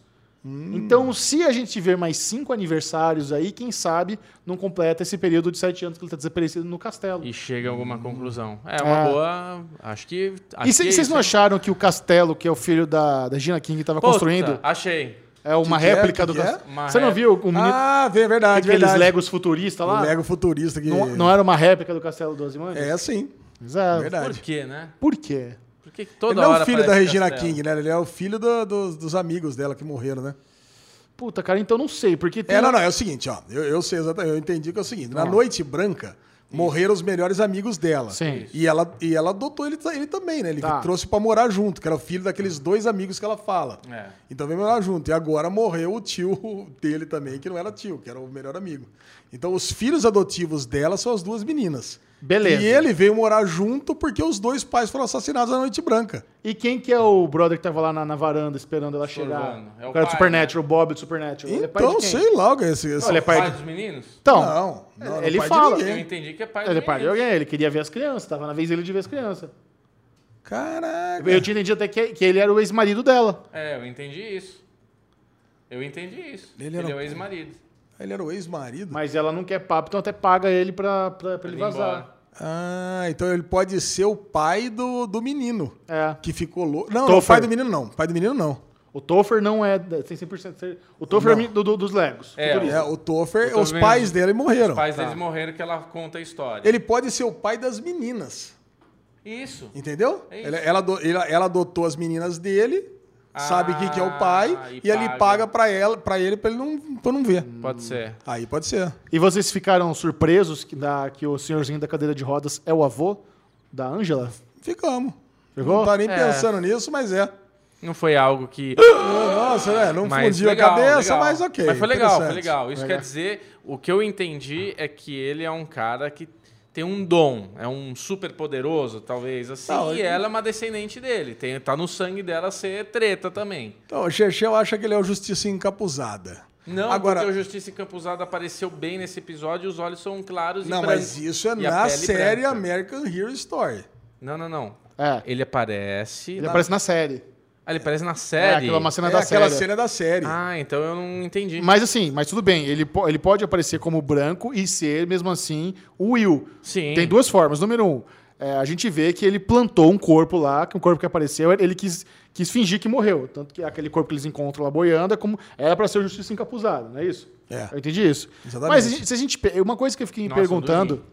Uma coisa que eu fiquei me perguntando. Eu acho que eu perdi isso aí. Por que, que a Regina King pinta os olhos? E se o Justiça Encapuzada pintava os olhos dele de branco também para despistar? Olha aí. Pode ser. Aí, aí, Verdade. aí, aí a neta dele tem esse paralelo também. É. Olha, interessante. Mas Pode a, ser. a Regina ganha prenda de preto. Ela pinta de preto, mas só esse lance de pintar os olhos, porque ela pinta só os olhos. É, então ele- ele poderia também pintar de branco para É, despistar. podia ser. Olha, interessante. Pode ser uma. Ou pode ser só Nos uma. quadrinhos eu não, tô, não me recordo, mas ele nunca, nunca mostra quem que é, né? Então, nos- tem, tem, um- tem, tem duas questões. Tem, tem alguns artigos que diz que ele desapareceu, tem artigo que ele foi dado como morto, mas agora a gente vê na série que ele pode ter plantado a própria morte, né? Fingido a própria morte, e tá vivo até hoje. E pode. Eu ainda acho que é o senhorzinho assim. É, pode ser. E eu queria É, e elaborar. as cores da roupa dele E é as igual, cores né? da roupa batem, né? E eu queria elaborar também aquela minha teoria de que o Ozymandias está fora do planeta Terra e em outra linha temporal. Eu acho que a gente tá. É, aí é os sete anos que você tá falando. É, mas eu acho que exa- tem isso, mas eu acho que a gente está tendo um balão da série. Quando a gente vê duas histórias paralelas, a gente presume que elas estão se passando simultaneamente na mesma linha temporal. Eu, eu acho que tudo que está acontecendo com os Ozymandias já passou. E quando a gente vê aquele, aquele trechinho do Dr. Manhattan destruindo aquele castelo de, de areia, é ali que o Ozymandias está. Aquele castelo de areia em Marte, é lá que ele está, numa realidade criada pelo Dr. Manhattan, e já serviu o propósito dele, e logo no primeiro episódio aquele castelo já é destruído. E, aquele, E a gente está vendo o que aconteceu antes daquilo. e, aqui- e essa história desse castelo é importante porque o menino tem uma miniatura desse castelo que ele tá brincando no quarto. Pode ser uma coincidência. Pode ser O uma coisa menino assim. pode ter poderes, né? Ele pode ter poderes. É, porque tá flutuando aquela merda lá. Não, né? mas ali é o brinquedo. Ah, um brinquedo flutua? brinquedo Caralho, flutua. High-tech Sim, o sim, negócio. sim. É, ué. Mas você viu alguma coisa flutuar até agora na série? Ah, mas aquele brinquedo futuro. É o brinquedo flutua. É Só magnético. o coruja lá. Puta, flutua. cara, você, você nunca viu esses brinquedos, esses E o óculos que ela usou? daquela- É tecnologia do coruja também aquilo. É, É, você viu que o legal? Coruja. Coruja tá dominando a Coruja é série. corujeiro. Coruja é o Batman, né? Do, É praticamente do... o Batman. É o É. Batman. Muito bom, estamos aí empolgados com o Watchman. Não perca comentários na semana que vem. Alexandre Bonfá, leve-nos para casa. Vamos encerrar o Derivado Cast de hoje com o bloco Ninguém Se Importa. Vindo aqui diretamente Rapidinho. do nosso amigo Lucas Fiore. Ele mandou aqui o. O Ninguém Se Importa aqui. Homem contrata assassino, que contrata assassino, que contrata assassino, que contrata assassino, que contrata assassino e o crime dá errado. É, tipo você pegando, pegando job de, de programação. Cara, isso aqui é uma história absurda, mas uma história real que aconteceu na China. Que o lance é o seguinte: um cara queria matar uma outra pessoa. Só que ele deu uma puta de uma grana. Então eu quero contrato, eu contrato o Chechel. Aí Chechel, acho que a grana é tanto que contrata o Bubu, que contrata a Hanna, que contrata o Bruno, que contrata tal. Só que o, quinto cara, ele pega assim, fala assim: ah, ah, não, não quero, vou lá na polícia, deu uma crise de consciência. Aí a polícia pega, fala assim: ah, é, você- mas você recebeu a grana, então você vai preso, o Bruno vai preso, a Hanna vai preso, o Bubu vai preso, o Chechel vai preso, a Lesão vai preso, pronto, acabou. Cara, isso, aí, isso, isso- isso aí é um arco de fargo, cara. É um arco de fargo, cara. Temos aqui o nome de todo mundo que foi preso. E assim, quanto mais longe do primeiro, menos tempo de cadeia. Liang Xianxi. Não precisa ler o nome de tudo, É, precisa, vamos lá. valores. Estamos com Tá duas bom, horas e dois anos e 37 sete derivados. meses, três anos e três meses, três anos e três meses também, não sei porquê. Três anos, três anos e seis meses. E o primeiro, que é o Tan Yu Hui, cinco anos de pena. Primeiro E subcontrato. a primeira pessoa, eu sei que o Bubu tá muito preocupado com isso, passa bem, que não morreu. Boa, maravilha. Bruno Clemente, compartilhe com a turma, suas redes sociais. Ninguém tá vendo mais a gente, né? Porque são 2 horas e 40 de programa, mas vamos lá. Bclemente22 no Instagram, Bclemente22 no Twitter. E você, Bonfazão? Ale Bonfá Cardoso no Twitter, Derivado Cast no Twitter, pegando fogo, hein? Ultimamente o, deri- o Twitter tá Deu foda. Muito bom. Deu mesmo. E Ale Bonfá no Instagram. Siga o Série Maníacos no Instagram, no arroba Série Maníacos TV. Lá temos os bastidores desse fantástico podcast, diretamente dos stories. Esse foi o Derivado Cast. Adeus. Uh, lá, lá.